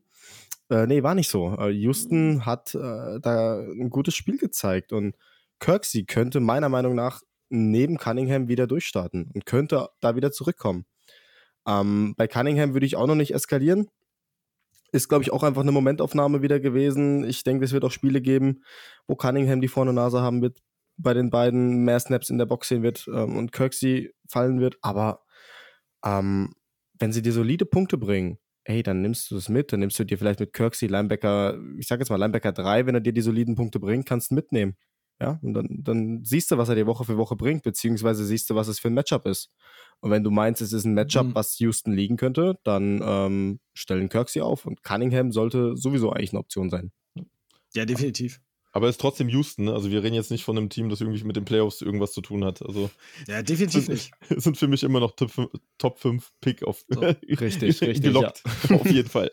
Ja. Also, also keine Frage. Ähm, für mich tatsächlich nur eine, nur eine entscheidende Sache. Also ja, wenn Kirksey fit bleibt, dann traue ich ihm so eine so ein, so ein 180 Punkte Floor halt zu. Sagen wir es mal in so einem Fall, so was für Linebacker 3 reichen würde. Hm. Ich bin da jetzt nicht so auf dem Hype-Train, weil ich glaube, Jacksonville könnte dieses Jahr für Linebacker ein unfassbar gutes Pflaster sein. Sowohl Rookie-Quarterback, äh, viel Run und dann LeVisca Chenot so als Gadget-Waffe, der halt immer so kurze Plays macht, äh, wo du halt tatsächlich genau einfach auf Linebacker-Ebene einfach dann die Tackles setzen kannst. Deswegen bin ich noch vorsichtig und ich will mir das noch ein bisschen angucken, ob Jacksonville nicht einfach nur ein gutes Pflaster jetzt für Linebacker sein kann ähm, oder ob das so, so, so konstant ist. Aber wenn er auf der Waiver ist, kannst du den ohne Bedenken einsammeln. Also gar keine Frage. So, Yep. ne? so und dann gehen wir weiter. Tarek fand die Bengals schon super toll. Yes, sir. Ähm, Tobi hat sich gefreut, weil Logan Wilson stand mal auf dem Platz, nämlich 86% der Snaps. Und jetzt gab es aber tatsächlich eine ne ganz lustige äh, Szenerie, weil Logan Wilson stand mehr Snaps als Jermaine Pratt auf dem Feld. Ähm, der war nämlich knapp dahinter mit um die 70. Ähm, Jermaine Pratt hat aber mehr Fantasy Points gemacht. Ähm, Tarek, können wir jetzt wieder, vielleicht finden wir vielleicht bei den Bengals jetzt wieder so ein, so IDP-Linebacker oder ist das immer noch so, so ein Rotational-Ding? Mm, Also, als erstes, ich würde gerne sagen, wir können sicher wieder einen IDP-Linebacker finden, aber ich sehe leider immer noch diese Rotation drin. Ähm, Wilson war, hat jetzt ein klasse Spiel gehabt, war viel auf dem Feld gestanden, wird sich aber, denke ich, auch wieder von Woche zu Woche ändern, dass Pratt mal wieder mehr sehen wird. Ähm, Akeem Davis Gator ist für mich die klare Nummer drei, der da ab und zu in die Rotation mit reingebracht wird. Ähm, Wilson hat trotzdem ein gutes Spiel gehabt, auch gegen die, gegen die Vikings. Quarterback-Hit gebracht, sechs Tackles, zwei Assisted, drei Stops ähm, und hat halt in dem Fall mal profitiert von dem, von dem Defensive Scheme, weil man gesagt hat, okay, Wilson kriegt heute mal mehr Workload und ähm, wird sich aber, denke ich, wieder ändern. Ich sehe da auch, dass Spiele, dass Pratt wieder mehr sehen wird, Pratt mehr Snaps haben wird und, und ähm, das wird ein Duo sein, das sich auch wieder mehr oder weniger abwechselt, was in so eine Rotation reinkommt. Ähm, solide Fantasy-Punkte leider nicht. Ähm, würde mich trotzdem freuen, wenn sich da vielleicht jetzt irgendwas ändert und ich mit meiner Meinung äh, komplett falsch bin.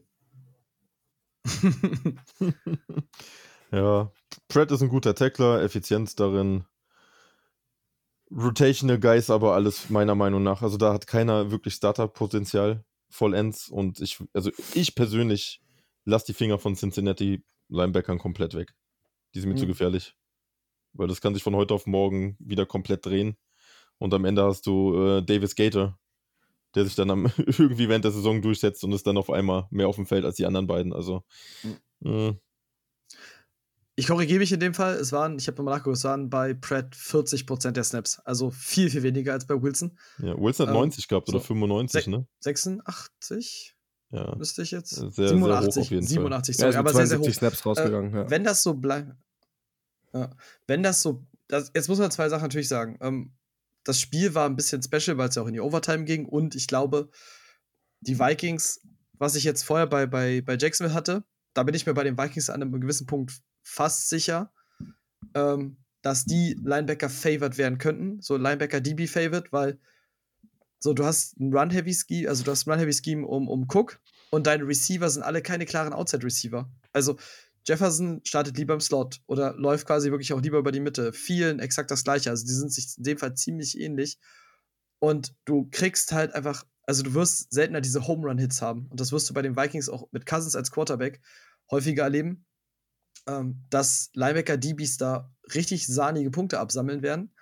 Und dass davon tatsächlich jetzt ein Jermaine Pratt, in dem Fall jetzt am ersten Spieltag besonders halt profitiert hat.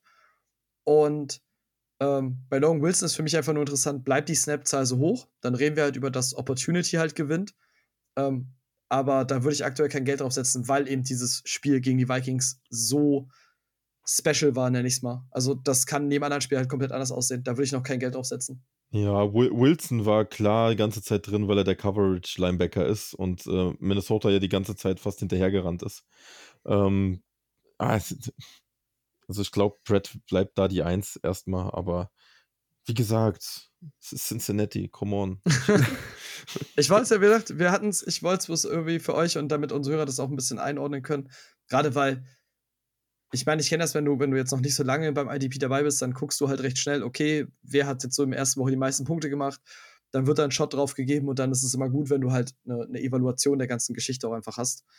Und ja, dann komme ich mal zu, bevor ich zur nächsten Kategorie komme, sprechen wir noch kurz, muss ich auch wieder Credit geben. Die Las Vegas Raiders, ich hätte nicht gedacht, dass die Raiders Defense in der Lage ist, ein Spiel zu entscheiden dieses Jahr. Sie haben mich am ersten Spieltag direkt mal, ähm, ja, geprüft, dass es nicht so ist und quasi mit einem direkten Fumble. In dem Fall äh, Karl Nesse Megaplay. Hat sich ausgezahlt. Jetzt, Steven, du hattest jetzt tatsächlich gesagt, für dich war Jonathan Abram tatsächlich so die, die spannende Personalie bei den Raiders, ne? Abram war spannend, weil er auch wieder als Linebacker eingesetzt worden ist. Ähm, gut, gut in der Box gespielt hat. Ja, und sonst meine Prediction war richtig, ne? Yannick Ngakwe und Crosby haben Bock. Das war. Ja, besonders Crosby, ne? Ey, Mhm. beide, beide haben bombastisch gespielt. Also klar, bei Crosby kamen dann halt nochmal die Stats dazu. Aber was Yannick an, an, an Pressures äh, generiert hat und äh, die O-Line beschäftigt hat, das war auch feierlich auf jeden Fall. Ähm, da, das wird ein, ein gutes Duo. Also, die haben Spaß gemacht, die Jungs. Und ja klar, Littleton hat auch sehr viel auf dem Feld gestanden und hat auch die Box äh, dementsprechend äh, zumachen können. Hat mir gefallen. Raiders war echt, also Gus Bradley macht einen guten Job bisher. Mhm. Ja, ähm, also diese, die Crosby-Ngakwe-Geschichte stimme ich Steven voll und ganz zu. Ich würde fast Nessep noch mit reinnehmen, weil ich jetzt gesehen habe, Ngakwe und Nessep haben ungefähr beide 30 Snaps im Spiel gesehen, ähm, haben da so ein bisschen Jobsharing gemacht Mhm. noch ähm, und Crosby hat das Doppelte gesehen. Ähm, aber die Zahlen von, von beiden sind super. Also Crosby hat ja die zwei Sacks geholt und acht Hurries noch gemacht, drei QB-Hits. Ngakwe hat fünf Hurries produziert und ein QB-Hit. Ähm, ich glaube, ein Sack war noch von, von Nessep dabei. Also die, die Zange von außen bei Vegas, die ist real. Die kann funktionieren. Das sieht echt gut aus. Und ähm, ich bin gespannt, wie es weitergeht einfach. Ja. Das ist ein, ein, eine schöne Zusammenfassung. Die lasse ich jetzt einfach mal so stehen. Und ähm, ich habe für die Waiver Wire, also ich meine, wir haben jetzt über viele Situationen halt auch gesprochen, sowohl negativ als auch positiv. Ich habe äh, mich dazu entschlossen, für die Waiver Wire eine, eine schöne Kategorie ähm, mitzuentwickeln, weil ich hatte gerade gesagt, dass Hörer dann, oder gerade wenn du neu bist, dann guckst du gerne mal so dieses, okay, wer hat die meisten Punkte gemacht, so innerhalb der Saison oder gerade an dem Spieltag und gerade am Anfang der Saison und fährst dann vielleicht auf einem Hype-Train, der keiner ist. Also gibt es jetzt quasi die Frage an euch. Hab, wir haben drei Spieler, ähm, Chartstürmer oder ne, Dauerkandidat. Also Mhm. Chartstürmer oder One-Hit-Wonder Mhm. in dem Fall. Und der erste, über den wir sprechen, ist Nick Vigil von den Vikings. So hat super krass geliefert, hat, glaube ich, um die 25 Punkte gemacht bei uns, unserem Scoring. Ähm, Tarek, äh, Chartstürmer oder One-Hit-Wonder? Mm, schwierig. Ähm, hängt, glaube ich, viel mit der Verletzung von Anthony Barr zusammen. Ähm, sollte Barr zurückkommen, nächste Woche, also das, was ich bisher gelesen habe, ist, dass er nur diese Woche jetzt ausgefallen ist. Sollte er zurückkommen, dann One-Hit-Wonder. Ähm, sollte Barr weiterhin verletzt bleiben, ist Vigil eine solide Option, meiner Meinung nach, und ist auch ein klares Waiver-Wire-Target, auch für die nächsten, nächsten Wochen. Sobald man halt irgendwie mehr weiß, was bei Anthony Barr ist, wie lange er wirklich ausfallen wird, kann man fest sagen, okay, ich hole mir Vigil, keine Ahnung, für vier, fünf Wochen rein und halte ihn in meinem Team, guck, wie er sich macht und wenn dann Bar zurückkommt und Vigil nicht mehr die Zahlen liefert, dann kann ich ihn wieder droppen. Steven approved oder andere Meinung? Komplett andere Meinung. Oh, Ähm, ich bin der Meinung, dass Virgil relevant sein wird, auch wenn Bart zurückkommt. Äh, Mike Zimmer ist so absolut erzkonservativ. Der spielt mit drei Linebackern äh, einen Großteil der Zeit auf dem Feld. Und in Virgil, der hat so effektiv jetzt gespielt, dass du ja eigentlich gar keine andere Wahl hast, ihn jetzt erstmal einzusetzen. Ähm, ich glaube, der, der Verlierer in der Runde ist tats äh, tatsächlich äh, Chesserot. Den wirst du dieses Jahr wahrscheinlich gar nicht mehr sehen. ja, Das, definitiv. das ist meine Hoffnung gewesen, dass Surata vielleicht noch ein bisschen. Bin halt ein großer Fan von ihm, aber Ja, ja. nee, kann ich, kann ich auch voll und ganz verstehen. Vir- Virgil tut gerade da ansetzen, wo er bei Cincinnati damals aufgehört hat. Ja. Ich schließe das für mich. Äh, für mich bin bei Tarek. Ähm, das ist, wenn Anthony Barr fit ist, dann spielt Anthony Barr tatsächlich auch einfach in diesem System, weil dieses Kendricks Barr-Ding ist seit Jahren ähm, ein Ding. ist er nicht fit oder gilt das gilt für beide? Ist Bar nicht fit oder ist Kendricks nicht fit? Erleben wir in Nick Vigil den nächsten äh, Eric Wilson aus der letzten Saison. Yep. Dann würdest du exakt, dann hast du wieder einen Top 15 Punkte IDP-Linebacker, aber wenn fit, ähm, dann auf jeden Fall One-Hit-Wonder. Dann wird er nicht dauerhaft so eine Punkte machen, weil Nein, der wird nicht so viel auf dem Feld stehen. Und das ist Ja, halt für mich dann der Punkt. nicht, nicht solche Punkte, aber das Problem ist, also was ich auf jeden Fall aufpassen würde, ich würde äh, Bar nichts mehr zu, nicht mehr so viel zutrauen, weil der wird Einschnitte Richtig. haben, das Virgil. Definitiv. Stimme ich zu? Dann haben wir das. Dann kommen wir zum nächsten. Ähm, wir gehen zu den Rams, Steven. Die Rams haben äh, irgendwie am ersten Spieltag einen neuen Outside-Linebacker produziert in Justin Hollins. Und er hat super krass aufgedreht. Äh, in dem Fall wieder die gleiche Frage. Äh, One-Hit-Wonder oder Touchstürmer? One Hit Wonder. Ganz, e- e- ich, ich traue den Outside Linebackern in dem Fall nicht. Ähm, Outside Linebacker ist eh immer so eine Sache, sehr, sehr Big Play abhängig. Das, und jetzt mit den zwei Sacks, das ist, boah, äh, nee, da äh, vertraue ich einfach nicht drauf. Ist für mich ein One-Hit-Wonder. Hättest du jetzt bei den Rams gesagt, Kenny Young, der hätte ich gesagt, okay, das ist mein Aufsteiger. Aber Ja, weil er halt tatsächlich sehr, sehr viel die Mitte spielt, aber so, so Young ist halt solider Floor noch nicht so. Da bin ich noch gespannt, wie sich das entwickelt. hat aber guck, deswegen, aber Justin Hollins. gespielt. Ja. ja, aber Justin Hollins hat halt so krasse Punkte abgeliefert. Ja, klar. Aber ist das wiederholbar? Ich, ich bezweifle es Ähm. auch fast. Ich bezweifle es auch fast. Ich meine, Über klar, die ganze Saison, dass er wirklich relevant ist. Ja. Mhm. Am Ende straft er uns alle Lügen hier und äh, liefert eine Hammer-Saison ab. Nee, ich persönlich glaube es auch nicht. Ich glaube auch nicht, dass er jetzt so aus, aus dem Nichts kommt und ein überragendes äh, Jahr liefert und, und die Zahlen ständig wiederholen kann. Ähm, Sehe ich, seh ich da leider auch nicht. Ja. Gut. Also, ich stimme euch zu, quasi. Ich hätte jetzt tatsächlich aus One-Hit-Wonder eher Two-Hit-Wonder gemacht, weil sie kommende Woche in die Colts spielen und ich glaube, dass das nochmal so ein Spiel sein könnte, weil die Colts O-Line einfach tatsächlich absolut desolat ist und Wentz gegen Druck unfassbar desolat ist. Ähm, dass das so ein Two-Hit-Wonder. Aber ja, ansonsten stimme ich euch zu. Nicht unbedingt jetzt so, dass ich das dauerhaft in den, Punktere in den Punkteregionen habe und der ist leider nicht Defensive Line gefleckt. Ich habe extra nachgeguckt bei Sleeper. Hm, Den musst du als Linebacker. Linebacker aufstellen. Und dann willst du das nicht. Deswegen ganz klar, in dem Fall One-Hit, bitte Two-Hit-Wonder. Ja, dann kommen wir zum letzten. Und das dürfte Tarek dann freuen, dass es doch ein Jets-Spieler mal in, in die hier reinschafft. Wir reden über Deshaun Phillips. Ähm, Who? Tarek, ja. Also, ich würde auch Genau. fragen, Hu, Tarek, ob, ob liegt das jetzt? Äh, als, als, als Jets-Fan natürlich sowohl das zu erklären, als auch äh, die Frage zu beantworten, ob One-Hit-Wonder oder Touchstürmer. Ähm, also Stevens Frage, Who kann ich einfach nur wiederholen, weil so ging es mir auch, als ich es äh, gesehen habe. Erstmal ähm, kam mir komplett überraschend rein. Äh, ich meine, es ist kein Wunder, dass oder es ist kein Geheimnis, eher gesagt, dass die Jets auf Linebacker sehr sehr dünn besetzt sind, jetzt wo noch Davis verletzt ist. Ähm, für mich persönlich ist er ein One-Hit-Wonder. Aus dem einfachen Grund, er ist ja zum einen wieder aufs Practice Squad geschoben worden, äh, direkt nach dem Spieltag. Ähm, zum anderen ähm, denke ich mal, wollte man irgendwas versuchen. Ich habe gesehen, Mostly ähm, war zum Großteil auf Will aufgestellt und Hamza hat viel auf Mike gespielt, was mich persönlich gewundert hat. Ähm, ich denke, die, das wird wieder rotiert. Mostly rutscht wieder auf Mike und Hamza wird hauptsächlich Will übernehmen und somit wird Phillips auf dem Practice Squad bleiben oder in, in den Kader wieder reinkommen, in der Rotation mit drin sein. Ähm, ich, für mich kam der Spieler gefühlt auch aus dem Nichts ähm, und ähm, ich glaube, so schnell wird er auch ähm, wieder verschwinden fürs Erste. Ich glaube nicht, dass er ganz verschwinden wird. Ich würde es allerdings jetzt in Week 2 nochmal beobachten, weil das, was ich gelesen habe, ist, dass er schon wieder, ähm, dass er auf jeden Fall für Week 2 wieder vom Practice Squad runtergenommen werden soll. Wa- Was erstaunlich war, ist, dass, äh, dass Phillips neben Mosley knapp 90% der Snaps gesehen hat. Ne? Also Hamza, der, der hat nicht mal 50 gesehen. Ähm, das, war- das war schon mal erstaunlich. Und er hat tatsächlich ein gutes Spiel hingelegt mit neun Tackles insgesamt. Ähm, let's see. Also wenn er sich nochmal eine Woche, wenn er sich beweisen kann, wenn er das Vertrauen von, ähm, von Saleh ähm, erhält, why not? Dann hast du vielleicht am, einen neuen Starter bei den Jets. Weil, wie gesagt, ist total ausgedünnt und Jared Davis und Cashman sind eh dauerverletzt. Also ja. Ja. Aber es ist natürlich bitter, dass wir natürlich beide jetzt dem Jets-Fan widersprechen. Äh, ich bin da im also ich, sag mal so, muss ein bisschen, ich bin ein bisschen bei euch beiden. Also klar, in dem Fall ist es erstmal One-Hit-Wonder, ähm, weil das halt schon, dass sie ihn ja auch wieder zurück auf den Practice Squad gesetzt haben. Die, die, die Krux an dieser Geschichte jetzt ist, dass die, die Jets halt unfassbar Verletzungssorgen haben. Also, Jamin Sherwood hat Enkel, Jared Davis hat Enkel, Blake Cashmere hat Hamstring.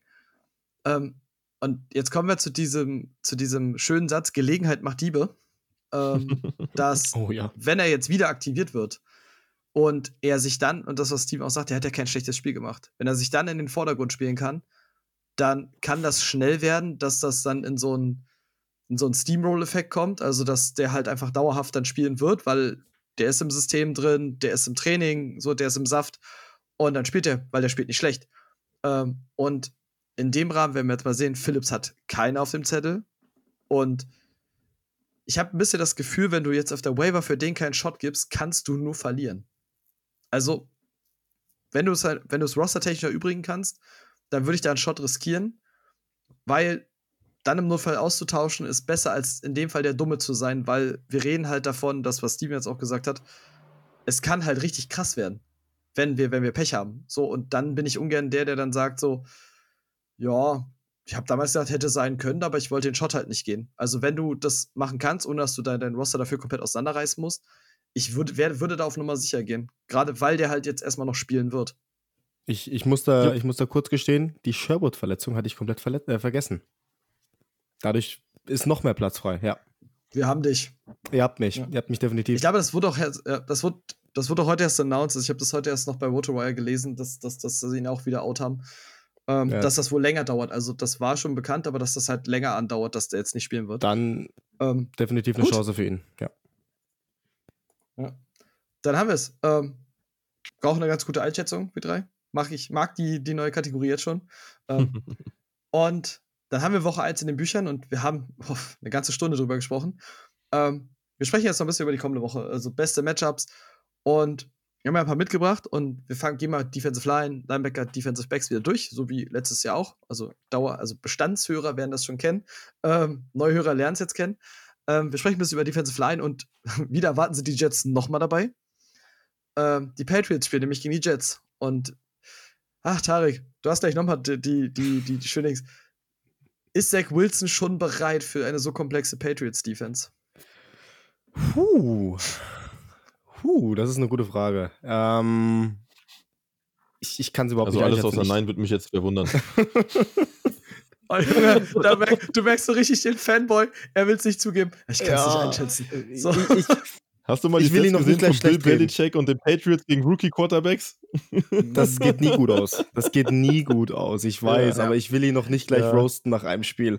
Ähm, weil ich mir auch vorgenommen habe, dieses Jahr die Jets entspannter anzugehen und zu sagen, das Team braucht Zeit und, und entspannt einfach. Nee, ähm, Zach Wilson wird es sehr schwer haben. Und, und die D-Liner der Patriots können sich darüber freuen, weil die, die O-Line der Jets wurde mit der Verletzung von Beckton noch weiter geschwächt. Ähm, vor allem Uche und Judon könnten halt wirklich einen Riesenspaß haben. Ähm, die Jets haben am Wochenende se sechs Sacks durch D-Liner zugelassen gegen Carolina. Ähm, und ja, es könnte halt erstmal stark weitergehen, wenn da jetzt Uche und Judon um die Ecke kommen und ähm, den, den Pass Rush bei den, bei den Patriots so durchsetzen, wie sie es gegen die, gegen die Dolphins gemacht haben.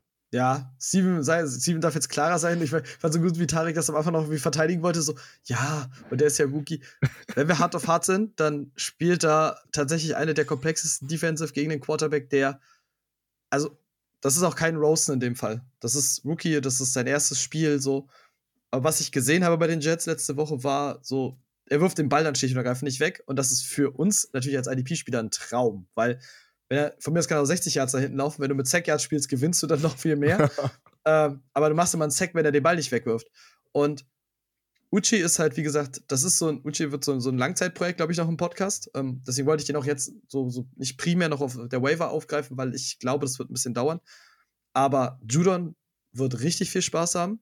Ähm, dann Calvin Neu wird richtig viel Spaß haben. So, ich glaube, das wird richtig übel. Also, die, die werden halt super komplexe Attackpakete spielen. Und also, Zach Wilson wird noch eine richtig schwere Woche erleben. Bin ich der festen Überzeugung. Oder, Steven? Wer glaubt, dass das Spiel so knapp wird wie gegen Carolina, kann es vergessen. Ich glaube, das wird eine eindeutige Sache. Mhm. Ähm, New York wird, wird der Führung ganze Zeit hinterherrennen und ja, Judon wird, wird theorisieren. Ich glaube, Judon wird die, die, ja, das Highlight sein in dem Spiel, defensive-wise. Ähm, ja, mehr, mehr, mehr will ich dazu auch einfach nicht sagen. Also die Jets, ich glaube, ja, mit Becken, ganz ehrlich, Becken, Becken raus, das ist ein Riesenschmerz für, für die Ja, Jets. ja. Und das, was man von Wilson, ja, der, der hat schöne Würfe, der auch ganz, ganz komische, ähm, ja, aus ganz komischen Lagen, aber gegen die Patriots ist es, ist es eine andere Hausnummer ähm, zu spielen, weil die, die verstecken sich halt auch immer sehr gut und ähm, dann, dann wird es überraschend werden. Ne? Ja, come on, le, le, let's see. Ähm, Patriots muss man immer von Tag 1 an rechnen. Carolina hat zwar auch eine starke Defense, aber bei denen hatte ich noch gedacht, dass sie ein bisschen ähm, Warmlaufphase benötigen. Deswegen, die, die werden noch um einiges äh, stärker sein, jetzt während der Saison. Aber bei den Patriots denke ich von vornherein, da ist die Stärke direkt da. Keine, keine Mhm. Chance. Ja, stimme ich zu. Ich schätze halt tatsächlich scheme-technisch die Patriots einfach in der Coverage etwas besser ein. Einfach aufgrund von dem, was sie scheme-wise spielen können als die Panthers. Die, der Panthers Pass Rush ist personal gesehen etwas definitiv besser. Also Reddick hat da weitergemacht, wo er aufgehört hat letzte Saison. Brian Jetzt. Burns ist für Burns mich auf dem Weg in die. Elite. Ja. Ähm, aber ich glaube halt einfach, dass diese, diese, diese Looks, die, du, die die Patriots auch erzeugen werden, Zach Wilson dann einfach dazu zwingen werden, dass er den Ball hält und wenn er dann einfach nicht wegwirft, dann, dann wirst du halt Sex erleben und dann wirst du Sex auf Judon, auf Neu erleben. Ähm, Uchi, wie gesagt, wenn sich seine Snapzahl erhöht, dann werden wir kommende Woche definitiv über den sprechen, also auf unsere Hörer nur schon mal gehört. Ähm, dann kann das definitiv auch sein, weil der sah Preseason gut aus und das erste Spiel hat jetzt auch Lust auf mehr gemacht. Ähm, die Patriots müssen halt nur seine Snapzahl halt erhöhen. Ja. Und, aber ansonsten wird Zach Wilson dann ganz schweren Stand haben, definitiv. Zudem wird New England die Uhr kontrollieren über das ganze Spiel. Also es wird, es wird schwer. Es Mhm. wird ein richtig schweres Spiel. Gut. Dann kommen wir zum zweiten Spiel. Ähm, Chiefs gegen Ravens. So, die Chiefs haben jetzt letzte Woche schon Erfahrung gesammelt mit Run-Heavy-Teams. Ähm, die Ravens haben tatsächlich Erfahrung gemacht, wie ist es gegen Pass-Rush zu spielen. Ähm, wir haben über die Raiders-Line gesprochen. Ja, Chris Jones spielt jetzt noch mehr Edge. Ähm, könnte ein cooles Matchup für ihn werden, oder?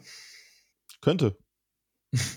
Mu muss nicht unbedingt, aber ähm, ja, ich meine, die, die Ravens äh, O-Line sah jetzt nicht sehr gut aus gegen, gegen die Raiders. Es ist auf jeden Fall verbesserungswürdig. Ähm, ich weiß nur nicht, ob ich das als so klares Matchup sehen würde. Also da bin ich ein bisschen dagegen. Ich bin immer noch einer der Lamar Jackson Believer. Ich glaube, der hat auch ein paar gute Oh. Ansätze jetzt gezeigt in dem Spiel. Ähm, ja, aber die Defense war halt echt zu stark von den Raiders jetzt am Wochenende. Mhm. Äh, jetzt am Montag. Ja, die, die Raiders Defense war halt echt extrem stark. Ähm, ich meine, klar, Chris Jones auch zwei Sacks gegen die Browns geholt, aber ähm, ich muss noch ein Lamar Jackson Believer sein. Ich hatte ihn in unserer großen Fantasy ligen, habe da lange an ihn geglaubt. Ähm, deswegen, ich, ich, weiß auch nicht so ganz. Ich sehe es aber andersrum vielleicht auch ein bisschen interessanter, weil ähm, die Chiefs off, äh, Chiefs O-Line war trotzdem löchrig. Also nicht mehr so löchrig wie im Super Bowl, definitiv nicht, aber sie war trotzdem löchrig. Und Mahomes ist des Öfteren auch mal gerannt. Und jetzt hast du auf der Gegenseite Clias Campbell, Justin Houston. Ähm, Away wird vielleicht noch in die Rotation gut mit reinkommen. Die werden Druck produzieren. Die haben auch 5-6 gegen die Raiders geholt. Ähm, da bin ich auch mal gespannt, was, was die Ravens zeigen können. Hm. Es, es könnte halt legit, und das ist halt ein bisschen jetzt auch für unsere Hörer interessant, ähm, das, das Matchup ist tatsächlich an allein deswegen interessant, weil Quarterback-Sex halt, wie gesagt, wir hatten das jetzt bei Zach Wilson, halt auch zählen, wenn du halt läufst und du wirst dann getackelt, dann ist das nicht so, als wird ein Running Back irgendwie im Backfield getackelt, sondern du bist ein Sack in dem Fall, weil du bist der Quarterback. Ähm, das war ein riesiges Ding bei Lamar schon immer, dass er halt dann einfach IDP-wise, wenn er getroffen wird, dann, dann ist er in dem Fall im Backfield ein Sack wert. Äh, und dadurch, dass er aufgrund seiner Runs auch den Ball gerne länger hält als eine Quarterback, ähm, kann das gut passieren. Das Matchup ist halt für Chris Jones, wird es interessant, definitiv, so, weil das war jetzt gegen die Browns. Die Browns stellen für mich eine stärkere O-Line, war das schon sehr, sehr stark. Ähm, die Ravens wurden komplett äh, terrorisiert in der O-Line. Und ich habe tatsächlich dazu noch, weil wir dann, gerade wenn wir über so eine Matchups sprechen, dann ist das immer so ein bisschen crosswise. Nick Bolton wird, glaube ich, ein richtig starkes Spiel haben. Wenn sich die Verletztenliste, äh, die Verletztenliste so bleibt bei den Chiefs. Und deswegen, also Baltimore ist halt run-heavy wie Sau. Und dann wird er richtig Spaß da haben. Bin ich der fest überzeugt. Also Nick Bolton ist so über die Defensive Line hinaus so, so ein Spieler, den ich da ganz klar auf dem, in dem Matchup habe. Ja, das unterschreibe ich. Bin ich auch dabei. Ja. ja. So, dann komme ich noch zum dritten. Ähm, Colts gegen Rams. Muss ich eigentlich mehr sagen als Carson Wentz Woche 1 und mein, die, das sage ich nicht Seahawks, war das schon tatsächlich und die stellen außer Jamal Adams nun wirklich nicht viel Pass Rush. Ähm, war das tatsächlich schon nicht so gut und extrem viele Punkte für Defensive Liner. Und ja, wird sich was ändern dann, Steven? Nö, wird sich nicht. Das Problem ist, Hollins ist ein Linebacker, kein D- D-Liner. Ähm, aber Nee, ganz nee, ehrlich, Pass Rush. ja, aber alles, alles, was gegen die Rams spielen wird, wird schwer haben. Also ich finde, diese Rams-Defense ist einfach unfassbar stark. Mhm. Ähm, Ja. Und jetzt gerade gegen die Colts, also Taylor Rapp ist für mich wieder Standard gesetzt. Ich würde einen Young starten. Über den Donald brauchen wir gar nicht reden. Ähm, ja, wird, wird, wird spaßig. Wenn ihr mit Defensive Tackle spielt, äh, tut Joseph Day starten. Der, Wenn er spielt, auch gut ist auch angeschlagen. Ja, wenn er spielt, aber dann, äh, der könnte auch gut theorisieren gegen das Team. Ja, ja. Also, Carson Wentz wird es wieder richtig schwer haben. Wenn sie clever sind, hat er nochmal kurzfristig eine Verletzung und fällt eine Woche aus. Ähm, nee, ähm, Was ist das für eine Einstellung hier? Quarterback schützen. Wenn es die O-Line nicht kann, dann musst du es mit einer Verletzung machen. Äh, nee, die Colts-Fans Wenn du einfach Angst vor schwer. haben. Verletzungen hast, brauchst du kein Football spielen. Ja. die, nee, ich bin, ich bin auch voll und ganz bei dir. Die Rams-Defense wird dieses Jahr auch wieder ähm, die Defense sein, die es zu schlagen gibt. Die, die, also, das wird das Augenmerk sein. Daran werden sich andere Defenses auch messen, wo Teams sagen, da wollen wir hinkommen. Und ähm, das wird, jedes Team wird es schwer haben, das gegen die Rams spielen wird. Und die Woche sind sie Colts und die O-Line war jetzt nicht so stabil. Kommt halt auch nicht so zum Gute der Colts. Deswegen, ähm, ja, ich glaube, die Rams haben Spaß. Aaron Donald wird Spaß haben. Definitiv. Es ist halt einfach das, das, äh, das Left-Tackle-Problem bei den Colts wird halt einfach bleiben. Das kriegen sie nicht raus. Und das ist halt schon klar, also gerade weil ihr jetzt so reagiert habt, ist das halt gerade klar, Rams Defense favored, definitiv für mich. Ähm, und wenn ihr es noch klarer wollt, ich habe euch tatsächlich noch ein optionales mitgebracht mit ähm, Falcons gegen Buccaneers. Lohnt es sich, über diese O-Line der, der Falcons überhaupt zu sprechen oder können wir es einfach abhaken, dass Matt Ryan eine ganz, ganz schlimme Saison vor sich hat? Ja, Punkt. Tschüss. Ja. ich glaube, ich habe da heute das passende Meme dazu Abfrage, gesehen. okay. Ja, ich ich habe da gleich das passende Meme gesehen. Es war Matt Ryan liegt am Boden, umzingelt von Philly-Spielern von der letzten Woche mit dem Coyote Text. und Dings. Ja, you wanna how I got, äh, got here. Ähm, ja, so wird es wieder aussehen. Deswegen ähm, brauchen wir nicht viel dazu sagen. Nee, sehr eindeutig. Gut. Dann kommen wir zu Linebacker und jetzt auch für uns Hörer, dann wird es tatsächlich häufig mal, also noch häufiger Überschneidungen geben. Also gerade bei Linebacker DB so, ähm, weil die Cardinals und die Vikings treffen aufeinander. Und jetzt, da kommt jetzt ganz gut zusammen, dass die, die Cardinals letzte Woche die zweitmeisten Punkte für Linebacker gegeben haben. ähm, während Minnesota gerne die äh, viertmeisten Punkte für, für äh, DBs gegeben hat in Sachen Tackles. Also ähm, dass da gerne getackelt wird und sehr, sehr viel getackelt wird. Jetzt kann Steven natürlich jetzt wieder sein, sein Lobesplädoyer auf Nick Vajay machen, wenn er spielt, weil zweitmeiste Tackle-Punkte für Linebacker. Wenn Nick Vajay spielt, könnte das ein Repeat werden. Dann ist es doch ein Two-Hit-Wonder. Ja, das auf jeden Fall. Aber Eric Kendricks ähm, war jetzt diese Woche schon einer der effizientesten Tacklers, äh, Tackler Ja. der, ganzen, der ganzen Liga. Deswegen, das wird sich jetzt fortführen gegen die Cardinals. Ich glaube aber tatsächlich auch, dass du, ähm, Isaiah Simmons wird sehr spannend sein gegen die Cardinals, auch wenn er kein DB ist.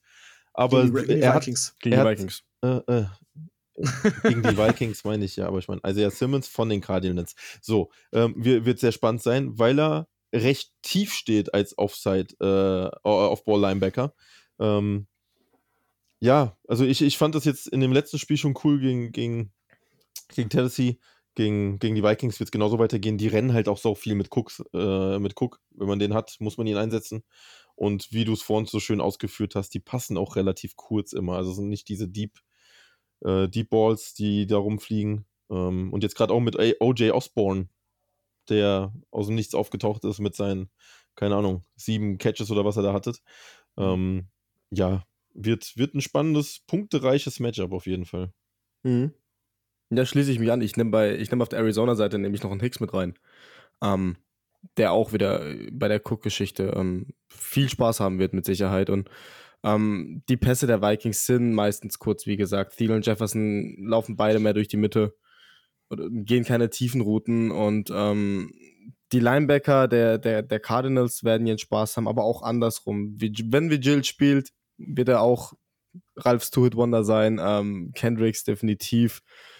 Ähm, das Einzige, wo ich so ein bisschen Vorteil Arizona sehen könnte, wenn Kyler Murray die Bälle wirklich schnell los wird. Und aber nicht nur auf die Mitteldistanz, sondern auf die längere Distanz auch mal. Wenn sie so wirklich ihr klassisches Air Raid versuchen zu spielen. Aber äh, ich mache mir da wenig Hoffnung. Ich glaube halt legit nicht, dass es, also dadurch, dass es halt auch so schnell ist und ja, gegen die Titans haben sie sie auch öfter tief geschlagen und wenn es da schon die Nummer 2 in Tackles war, dann bin ich da gerne all in bei äh, gegen die Vikings. Ich lasse mich bold sogar zu der Aussage hinreißen, dass wir an dem Tag vier IDP-Spiele auf jeden Fall mit 18 Punkte plus erleben. Also Kendricks ist für mich gesetzt. Und auf Arizona-Seite runde ich das mal ab, was ihr gesagt habt. Also wohl Simmons in Coverage, der wird da eine ganz interessante Sache sein. Hicks gegen diese, gegen diese, ich sag jetzt auch mal, Short äh, Running Back Passes, weil da gab es dieses, dieses, oh Gott, dieses Ding in die Bengals, wo, glaube ich, die dreimal dieses gemacht haben, dass Cooks kurz hinter die Line läuft und eben das, das den Ball einfach zuwirft, genau auf Linebacker-Ebene, der Typ einfach dann umholzt. So und jedes Mal das Solo-Tackle einstreicht. Ähm, und der letzte, den ich da reinwerfe, ist Butter Baker. Butter Baker wird unfassbar viel Spaß haben in diesem Spiel. Ähm, Pass über die Mitteldistanz, dann Cook, Game, äh, Plays lesen.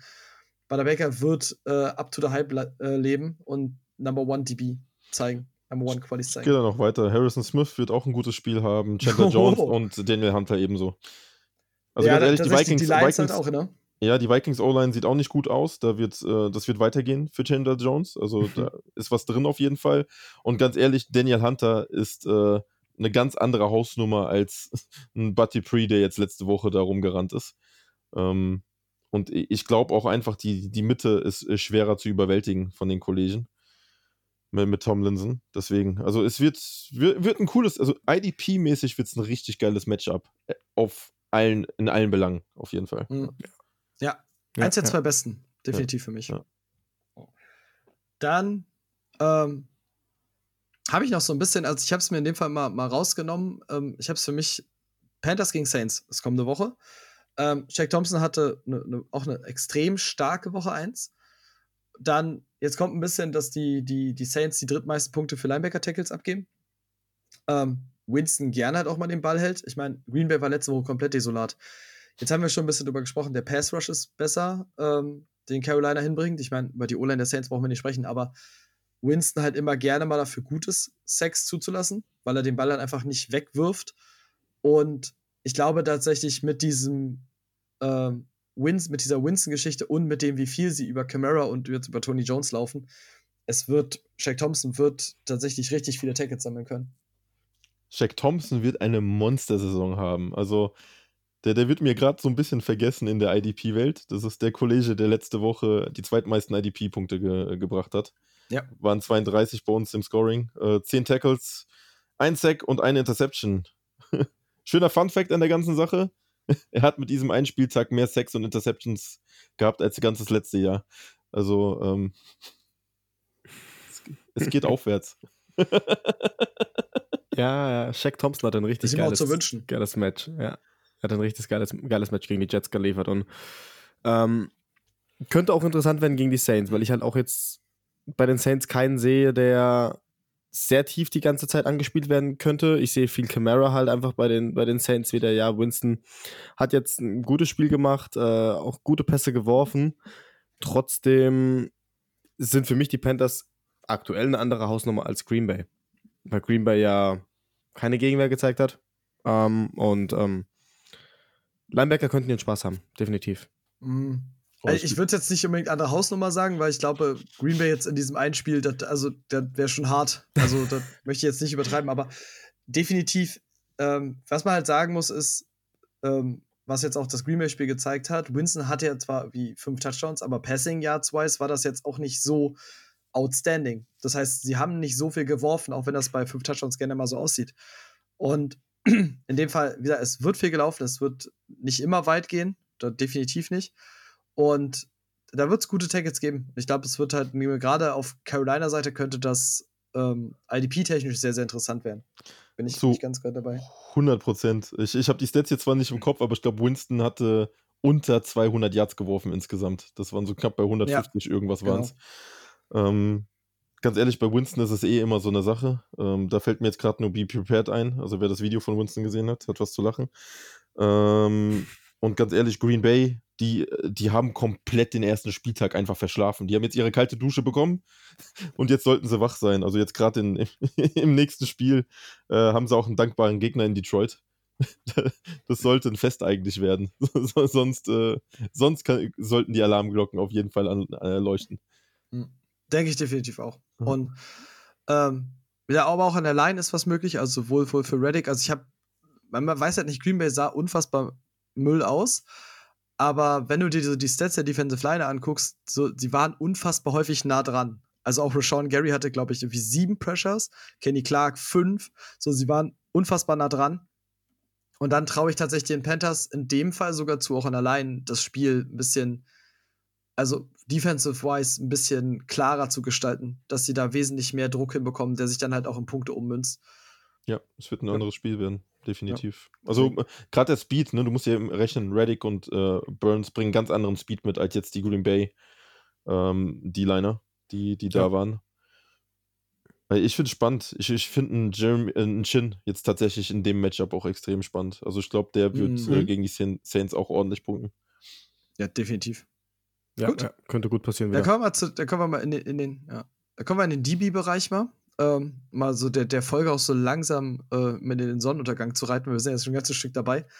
Und ich komme zu einem anderen Spiel. Ich hatte gesagt, äh, Arizona gegen Vikings ist mein erstes IDP, krasses IDP-Spiel. Das zweite ist für mich Bears gegen Bengals kommende Woche. So, ähm, die Bears geben die meisten Punkte für DBs ab. Auf Bengals Seite kommen Jesse Bates, äh, Von Bell, so, die haben alle richtig Bock. Und die O-Line der Bears hat A, Andy Dalton hinter sich und ist B, aktuell eher desolat unterwegs. Ach, der, der, der Bengals, der Bears, sorry. Ist aktuell eher desolat hinter, äh, unterwegs. Es könnte richtig gute Punkte hageln. So, weil beide O-Lines nicht wirklich stark sind oder nicht, über, nicht überzeugen konnten. Und wie gesagt, Andy Dalton spielt dann quasi gegen eine Secondary, die ich wirklich als besser im Kopf habe aktuell. Also wirklich, also gerade auf den, den Safety-Bereichen. Könnte ein spannendes Spiel werden. Ich bin gespannt, was äh, Sam Hubbard macht. Also D-Line technisch gegen die O-Line. Äh, Pressure. Klar, Bates, Bates wird, ich glaube, mein Favorit in, in, in dem Matchup sein. Ich muss aber auch sagen, ähm, ich bin gespannt, was auf Chicago-Seite defensiv passieren wird, weil die Bengals O-Line sah jetzt im letzten Spiel gar nicht verkehrt aus. Also wirklich nicht so desolat wie, wie das letzte Jahr. Hm. Und ähm, die, was tatsächlich ist bei den Bears, die DBs waren grausig. Ne? Also, wenn, wenn wirklich Burrow da weiter ansetzen kann und seine drei Receiver füttert, ordentlich, ähm, könnte es ja äh, auch dort auf der Seite Punkte regnen. Also so ein Eddie Jackson oder sowas würde ich da nicht runternehmen. Das ist, ähm, Ja, das ist halt das Mhm. Ding, ne? Die müssen ja wieder fit werden. Das war ja das, das Ding, was jetzt in der ersten Woche war, dass Danny Trevathan als Coverlinebacker und Eddie Jackson gefehlt haben und das hast du halt gesehen. Zu 100 Prozent. ne, Jackson hat doch gespielt. Meinst du? Sicher? Jackson, ich hatte das Jackson hat gespielt. Jackson hat Okay. gespielt. Was, was, was, was, äh, was verwunderlicher war, ist, dass Eddie Jackson relativ oft in der Box gestanden hat. Okay. Im Vergleich. Dann, hm, Ja. Okay. Nee, also die, ich die, wollte dich nicht unterbrechen, sorry. die Defensive Backs der, der Bengals, die werden, die werden einen Heidenspaß haben. Und ich lege mich mal jetzt echt fest, ich, das ist eine ganz schnelle These. Ähm, wir könnten Justin Fields sehen in dem Spiel. Soweit lege ich mich fest, weil, weil Dalton, oh, die ist, die ist sehr steil. Oh, weil Dalton. äh, Ich kann mich noch dran erinnern, Sonntag, wir sind da zusammengesessen. Äh, nee, halt, es war das Nachtspiel. Never mind.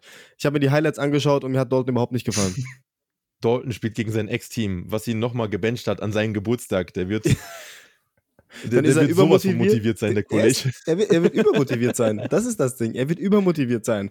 Weil du hast auch noch Fields im Nacken. Das ist das Problem. Und Ja, Dann stellt sehe Allen halt so Robinson kommen. auf jeden Fall auf. ja, Allen Robinson, ja. Der könnte auf jeden Fall einiges kriegen. Ähm, nee, Pass Rush Bengals bin ich auch gespannt. Hubbard, Hendrickson. Äh, Hendrickson bin ich ja nicht so ein Believer, Hubbard aber auf jeden Fall. Ähm, bin ich echt mal gespannt. Und ich bin auch gespannt, ob der Bears Pass Rush nochmal oder endlich mal eine Schippe drauflegen kann. Weil, ja, die Bengals Offense ist, äh, die O-Line sollte eigentlich nicht so stabil sein, war jetzt aber recht gut gegen, gegen die Vikings und auch in der Preseason, was man gesehen hat. Aber ich bin mal gespannt, ob jetzt ein Khalil Mack oder so mal, keine Ahnung, das ein oder andere ja, Ding zeigen könnte. Ähm, da bin ich auch mal so ein bisschen gespannt auf das Matchup. Für mich definitiv. Also ich glaube, das wird klar in der Box, äh, klar in der Defensive Line auch geprägt sein.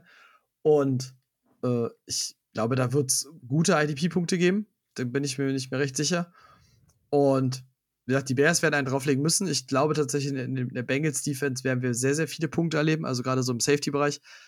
Ich hatte, um das mal ein bisschen auch für, für die, unsere Hörer einzuordnen, die zum Beispiel Trey Hendrickson nicht verkauft haben. Ich habe zum Beispiel gesagt, das ist, könnte ein Sell-High-Spiel für Trey Hendrickson werden. Wenn die Ola der Bears wieder so Müll aussieht und Andy Dalton halt Andy Dalton ist, ähm, und ich sag mal, wir reden davon, dass Hendrickson wenn es gut läuft, zwei Sacks macht und Tackles on top so, dann hast du einen absoluten Sell-High-Point für den. Weil der halt diese Inkonstanz bleiben wird und das könnte so ein Spiel sein, wo du das wirklich mitnimmst. So, deswegen hatte ich, glaube ich, bei uns auch, als wir gefragt wurden, hatte ich das halt so ein bisschen angegeben, dass man da so ein, so ein Spiel finden könnte, jetzt gerade wie das gegen die Bears, wo du den halt dann wirklich verkaufen kannst und dann noch richtig Gewinnen rausnehmen kannst, der eigentlich nicht da ist. Ja, also wer es letzte Saison, äh, also Ende letzte Saison verpennt hat und äh, wer den Midpoint nicht mitnehmen wollte in der Offseason, der sollte es auf jeden Fall wahrscheinlich nach diesem Spiel tun. Letzte Chance. Gehe ich auch von aus. Ja. Gut. So. Und dann schließe ich das ganze Ding mit äh, Liebe für Cornerbacks. Ähm, spielen ja nicht alle, aber ich gebe es in dem Fall mal. Und zwar, die Jaguars spielen in die Broncos. Und jetzt, Steven wird sich jetzt tatsächlich ein bisschen erinnern. Der hat das Spiel ja auch gesehen gegen, gegen die Giants. Ähm, die Jaguars selber geben die viertmeisten Punkte für DBs. Ähm, Trevor Lawrence sah nämlich noch nicht ganz so rund aus, wie es sein sollte. Und jetzt on top dazu, also nicht nur, dass das quasi auf DB-Seite sehr, sehr cool wird für die Broncos. In Woche 1 haben, ich glaube, Darby und Fuller haben die meisten, also als Duo, die meisten Cornerback-Punkte zusammen gemacht. Weil sie gegen die G-Men irgendwie richtig stark aussahen. Und wenn dann halt ähm, die viertmeisten Punkte für DBs kommen und die beiden jetzt in Woche 1 haben schon so gut ausgeschaut und einfach das Defensive Backfield, äh, Backfield von ähm, den Broncos ist einfach so stark. Also wer Cornerback stellen muss, die Broncos sind im DB-Bereich da meine ganz klare Adresse diese Woche.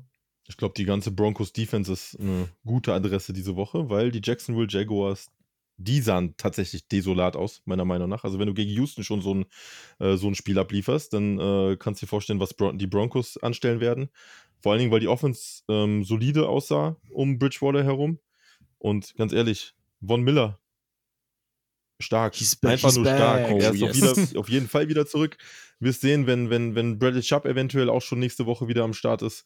Ähm, die, die Corner sind alle drei stark gewesen und du hast immer noch einen Simmons hinten drin stehen. Du hast immer noch ähm, mit Joel und äh, Johnson zwei starke Linebacker, die, die den Run stoppen. Es wird für die Jacksonville Jaguars ein richtig zähes Spiel werden. Also, ja. Ja, ich glaube, auch da wird es Punkte regnen. Der, die, diese Broncos-Defense ist halt einfach legit, wie du sagst. Von Miller ist schon weg und Chubb hat noch gefehlt.